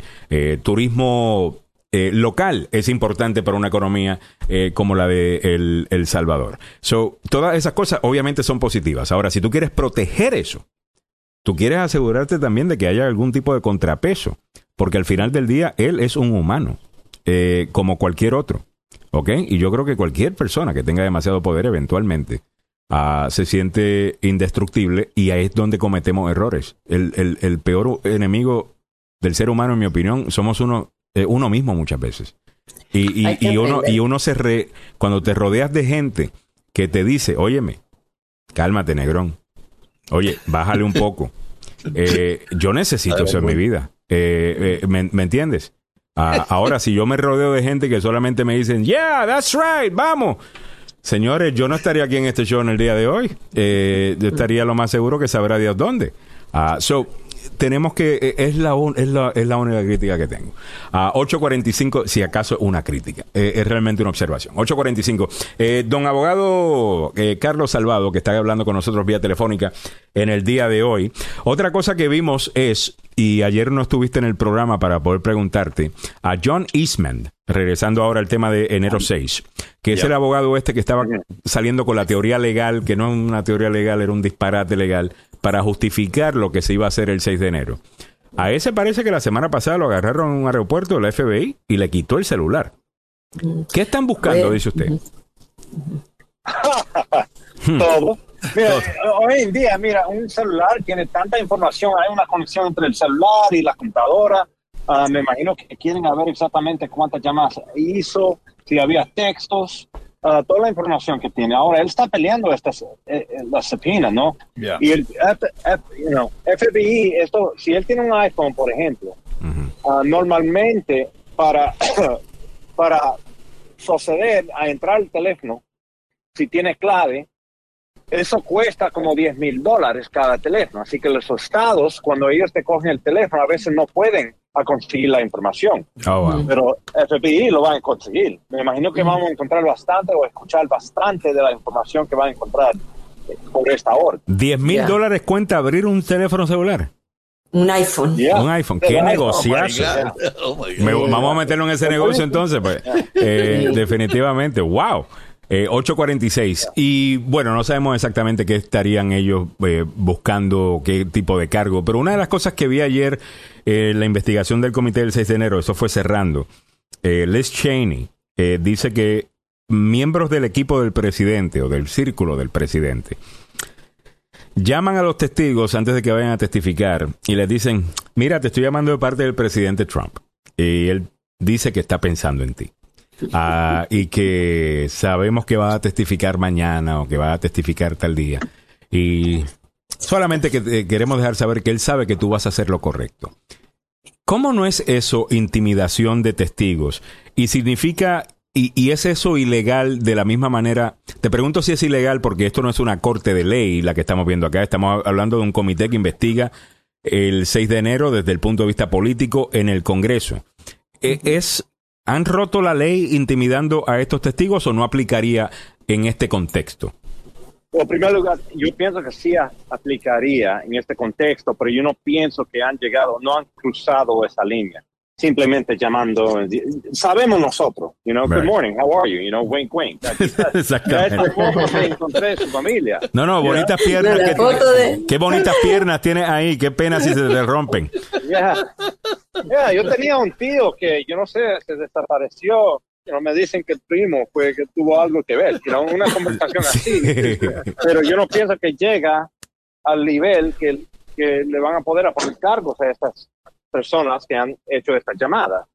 Es sucio, se parece, pero ahorita esto ya, ya está en, un teatro político. Donald Trump, el primer mafioso en ser presidente. Funciona no simplemente porque por la corte criminal, pero por, por eh, the theater, por lo que está escuchando la gente. Ahorita el, el país, pienso yo, y estoy convencido ahorita que más tiene más atención a lo que está pasando que antes. Eh, perdona, que están unos, eh, una, unas websites aquí de, que se cueros desnudos, pues, vengan y busquen, publicando cada rato. Bueno, mira, eh, tengo corte ahorita, me voy a tener que entrar. Bueno, ah, muchas gracias al abogado Carlos Salvador. si este fin de semana largo se mete en algún problema, no porque usted hizo algo malo, obviamente un malentendido. Llame al abogado Carlos Salvador, el 301-933-1814, es su número telefónico, 301-933-1814, 301-933 1814. Todo tipo de casos, el abogado Carlos Salvado, incluyendo una oyente del programa que opinaba que necesitaba esta semana el número de teléfono para un caso familiar en el departamento de familias de Salvado, Salvado y Salvado, con una firma legal que lleva muchísimos años acá. Comienza con el padre de Carlos Salvado, está involucrado el hermano de Carlos Salvado, una firma legal grande ah, y tienen diferentes departamentos, tienen uno de inmigración, tienen de eh, criminal y el resto, así que cualquier necesidad legal que tenga realmente pueden ir donde los abogados Salvado, Salvado y Salvado 301-933-1814. All right, Angélica Carrillo nos pregunta eh, vía YouTube. ¿Qué opinan del browser DuckDuck? El comercial dice que es la alternativa porque Google y otros te están vigilando. Yo utilizo DuckDuck. Es un browser que no comparte cierta información, incluyendo qué websites estás visitando, no te están vendiendo, porque lo que pasa es que colectan la información para venderte productos. Eh, ¿Ves? Entonces te sientes que te están siguiendo, que no importa. Eh, la otra cosa, por ejemplo, cuando voy a comprar un vuelo, eh, que iba a comprar un vuelo, Milagros me dice, oye, vente para acá e-, este fin de semana un rato, y yo me iba a ir. Voy. Y estoy en la computadora y no estaba utilizando DuckDuck. Y me pongo a, a chequear los precios. Encuentro ah. un tremendo vuelo. 187 dólares. Yo digo, está barato eh, en comparación a como los había visto. Aprieto para ese. Escojo el vuelo de vuelta. Chévere. Y tan pronto voy a comprarlo, me dice, ups, los precios han subido. Eh, ahora es 297. Dije, ah, bueno, si es por 297, entonces déjame volar United. Eh, porque era más o menos el precio. Entonces me voy a United Ahí me dicen que son 300 y pico. Regreso a buscar el otro de 200 y pico. Me dicen, no, ahora son 300 y pico. Me clavaron. Eh, pero, alguien estaba eh, conociendo. Porque, porque, saben, claro, están viendo todo lo que estoy mirando. Sí, están, siguiendo el algoritmo y entonces comienzan a jugar con eso, ¿no? Y básicamente te empiezan a... y, con, con, todo. Eh, entonces yo digo que eso... Sinceramente es algo que deberían legislar y, regular, sinceramente, porque me parece bien eh, me parece que utilizar la tecnología para robarte. Eh, no creo que es el mercado determinando el precio de algo, sino más bien eh, que te están espiando tú lo que tú estás haciendo y viendo cuánto estás dispuesto a pagar y después con eso de, digo yo cuánto te voy a cobrar. Eso no es mercado. Eso no es mercado. a ver, déjame ponerte el comercial de, de, este browser nuevo que acaba de salir. Every search you make, every click you take, every move you make, every step you take, I'll be watching you. The internet doesn't have to be so creepy. DuckDuckGo is a free all-in-one privacy app with a built-in search engine, web browser, one-click data clearing, and more. Stop companies like Google from watching you by downloading the app today. DuckDuckGo. Privacy simplified. Okay. Duck, Go es esta que ven acá, tiene un, tiene un patito, Duck, eh, y ahí lo, lo tengo. Y, básicamente simplemente un browser, simplemente que no está compartiendo absolutamente todo. Dice eh, Zulma Glenda Martínez, ya me pasó eso, Alejandro, total. Entonces lo que hice fue que llamé a, a Sergio Urriola, nuestro colega, locutor que también tiene Mega Travel, que es un, eh, una agencia de viajes. Y él me encontró unos muy buenos. Oye, eh, eh, los de Sergio estaban más baratos que lo que encontré online ah, en Mega Travel, solamente para que lo tengan en consideración. Ah, Buenísimo. bueno, eh, hablando aquí un poquito de todo. Disculpen. pero, hablando, pero ya que estamos hablando un poquito de todo, déjame aprovechar para decirte porque es que yo estoy aquí en Miami. Hoy es cumpleaños de mi sobrina Caroline Meléndez. Y un poco para informarles a ustedes, ella es una de las pocas niñas que son diagnosticadas con unas enfermedades raras mm. en el mundo. La enfermedad de ella se llama deficiencia de gluten 1 GLUT1 deficiency en el azúcar. Y ella es una embajadora. Ah, eh, fue diagnosticada a los seis años de edad. Eh, cuando nació le determinaron que tenía parálisis cerebral, tenía autismo, diferentes eh, enfermedades, pero recién a los seis años fue diagnosticada. Ahora, más niños latinos en el mundo están siendo diagnosticados gracias a que las pruebas genéticas se han ampliado y eh, ella es una embajadora de lo que es la Glut Deficiency One. Le saludo a mi sobrinita que cumple 17 años. Saludos para ella. Eh, muchas gracias. Oye, ¿sabes que estaba en comunicación con Omar Lazo, que estuvo con nosotros temprano esta mañana, candidato por el Distrito 6 para el comité, o más bien el, Consejo. El Consejo Municipal de Montgomery County. Y él había mencionado de una entrevista de alguien había dicho, mire, voten, salgan a votar, esto es lo más importante, salgan a votar. Y nos dijo que lo iba a compartir eh, con nosotros y me lo ha enviado. Déjame mostrarlo rápidamente. Esto en base a la tragedia, ¿no? De Texas en San Antonio, diciendo, mira, ¿cómo paramos este tipo de cosas? Eso incluye también que usted salga a votar. Vamos a escuchar. No hablar de esto. Anything we're asking state and federal leaders I mean, I can give you my personal opinion. Yo le puedo dar mi opinión People personal. Need to register to vote and vote for a governor of Texas who cares si usted, about aquellos de ustedes pueden inscribirse a votar, voten por un gobernador de Texas que le importa a la gente, que le importa al ser humano. Registrar para votar. Hay muchos latinos que pueden registrar y no lo han hecho. Y yo te pregunto por qué. Tenemos tragedias como esto y luego quieren culpar a algo, quieren gritar. Pues registra y voto votan para políticos, para un gobernador que de veras merece ser el gobernador que es de, este gran estado de Texas. Muy bien, me gusta lo que dice ella, no sé si, si, si de la misma manera que el gobernador de Texas dice que es culpa de Joe Biden, yo no sé si es culpa de Greg Abbott.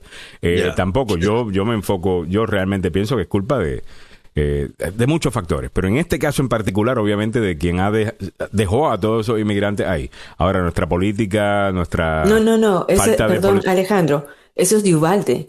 Es la tragedia de Ubalde que fue por la norma de pasar las medidas de, Ah, eh, de, de armas, que dejaron eh, que las armas, o sea, tú podías portar un arma sin que eh, pasaran un chequeo. Pero aquí dice que esto es tragedia en San Antonio, conferencia de prensa sobre el hallazgo de al menos 50 migrantes muertos a bordo de, de un camión de carga, Eh, eh, que es Ah, precisamente lo que él nos había mencionado. Eh, eh, Omar, Omar Lazo. Así que bueno, muchas gracias Omar por compartirlo. Estoy totalmente de acuerdo eh, de que hay mucha gente que le encanta quejarse de las cosas, pero después no salen a votar. No. Sí. No. Sí. Hay gente que dice, ah, no, que son los mismos. de-". Sal a votar. Ya. Eh, eh, Critican a los políticos y ¿saben qué? Los políticos ganan. No, mira, en el 2016, cuando Salgan ganó, cuando, ganó Trump, eh, menos del 50% de los eh, hispanos registrados en el país salió a votar. O sea, Totalmente. Y la realidad del caso es que mucha gente se quedó en casa porque eh, Hillary no era la candidata perfecta eh, para ellos. Y bueno, demócratas, ahí tienen. Ya. Sigan buscando pureza. Eh, sigan buscando pureza. Se quedaron con uno que trató un golpe de Estado. El primer presidente en la historia en no transferir pacíficamente el poder. Ya. Primero la historia. Ah, no, pero Hillary dijo Super Predator. eh, en los años 90, cuando ese término hasta la comunidad afroamericana lo utilizaba. Desde el contexto de los 90. Que eso es importante porque lo que nos gusta hacer en el día de hoy es, con todo y que hemos evolucionado, irnos al pasado, proyectar cómo vemos las cosas hoy día al pasado. Lo que es ridículo. Es absolutamente ridículo. Pero es lo que intentamos hacer. Ah, y ahí tienen, tomen para que aprendan. Eh, vamos a ver si los temas realmente de cuál es tu pronombre y, eh, you know, ah, y todas las otras cosas que nos ofenden son tan importantes como la democracia de este país o las cosas que verdaderamente importan, como los salarios de la gente, la economía, la seguridad nacional, la salud. Eh, esos son los temas que realmente importan, pero como estamos en un mundo de política vía, vía Twitter y redes sociales, es lo que más causa eh, controversia, eh, lo, lo, lo que vende. Y aparentemente solamente vende para tú tuitear y comentar y darle like o criticar online, pero aparentemente no te importa suficiente para levantarte el día de una elección y salir a votar. En otras palabras, tú estás haciéndote que te interesan estos temas, pero después no sales a votar. Son las 8.58, estamos llegando a ti gracias al abogado Joseph Maluf. La demanda más rápida del oeste está precisamente en eso en el día de hoy. Y no pudo estar con nosotros el abogado Joseph Maluf. Como saben, tiene más de 33 años de experiencia. Lleva haciendo esto por muchísimo tiempo, lo hace muy bien. Eh, hay un método para, para estas cosas y un abogado como él sabe cómo hacerlo. ¿Por qué razón usted piensa que tiene alguno de los de, de- ha ganado algunos de los casos más importantes de la zona. El caso del metro eh, de, de DC, el abogado que ganó esa demanda fue Joseph Maluf, quiero que sepa. Eh, casos gigantescos de millo- millonarios ha ganado el abogado Joseph Maluf, que empezaron con una oferta de 20 mil dólares. Llame al abogado Joseph Maluf, aquí va el número. 301-947-8998. Repito, 301-947-8998. Recuerdo que el abogado Joseph Maluk tiene licencia para trabajar en Washington, Maryland y Virginia y dos oficinas para su servicio. Una en Gatesburg y la otra en Fairfax. Pase al número telefónico, no olvide. Déjelo anotado en su celular. 301-947-8998. 301-947-8998. El abogado Joseph Maluk la demanda más rápida del oeste. Eso. Muchas gracias, don Samuel Galvez. Son las nueve en punto. A continuación.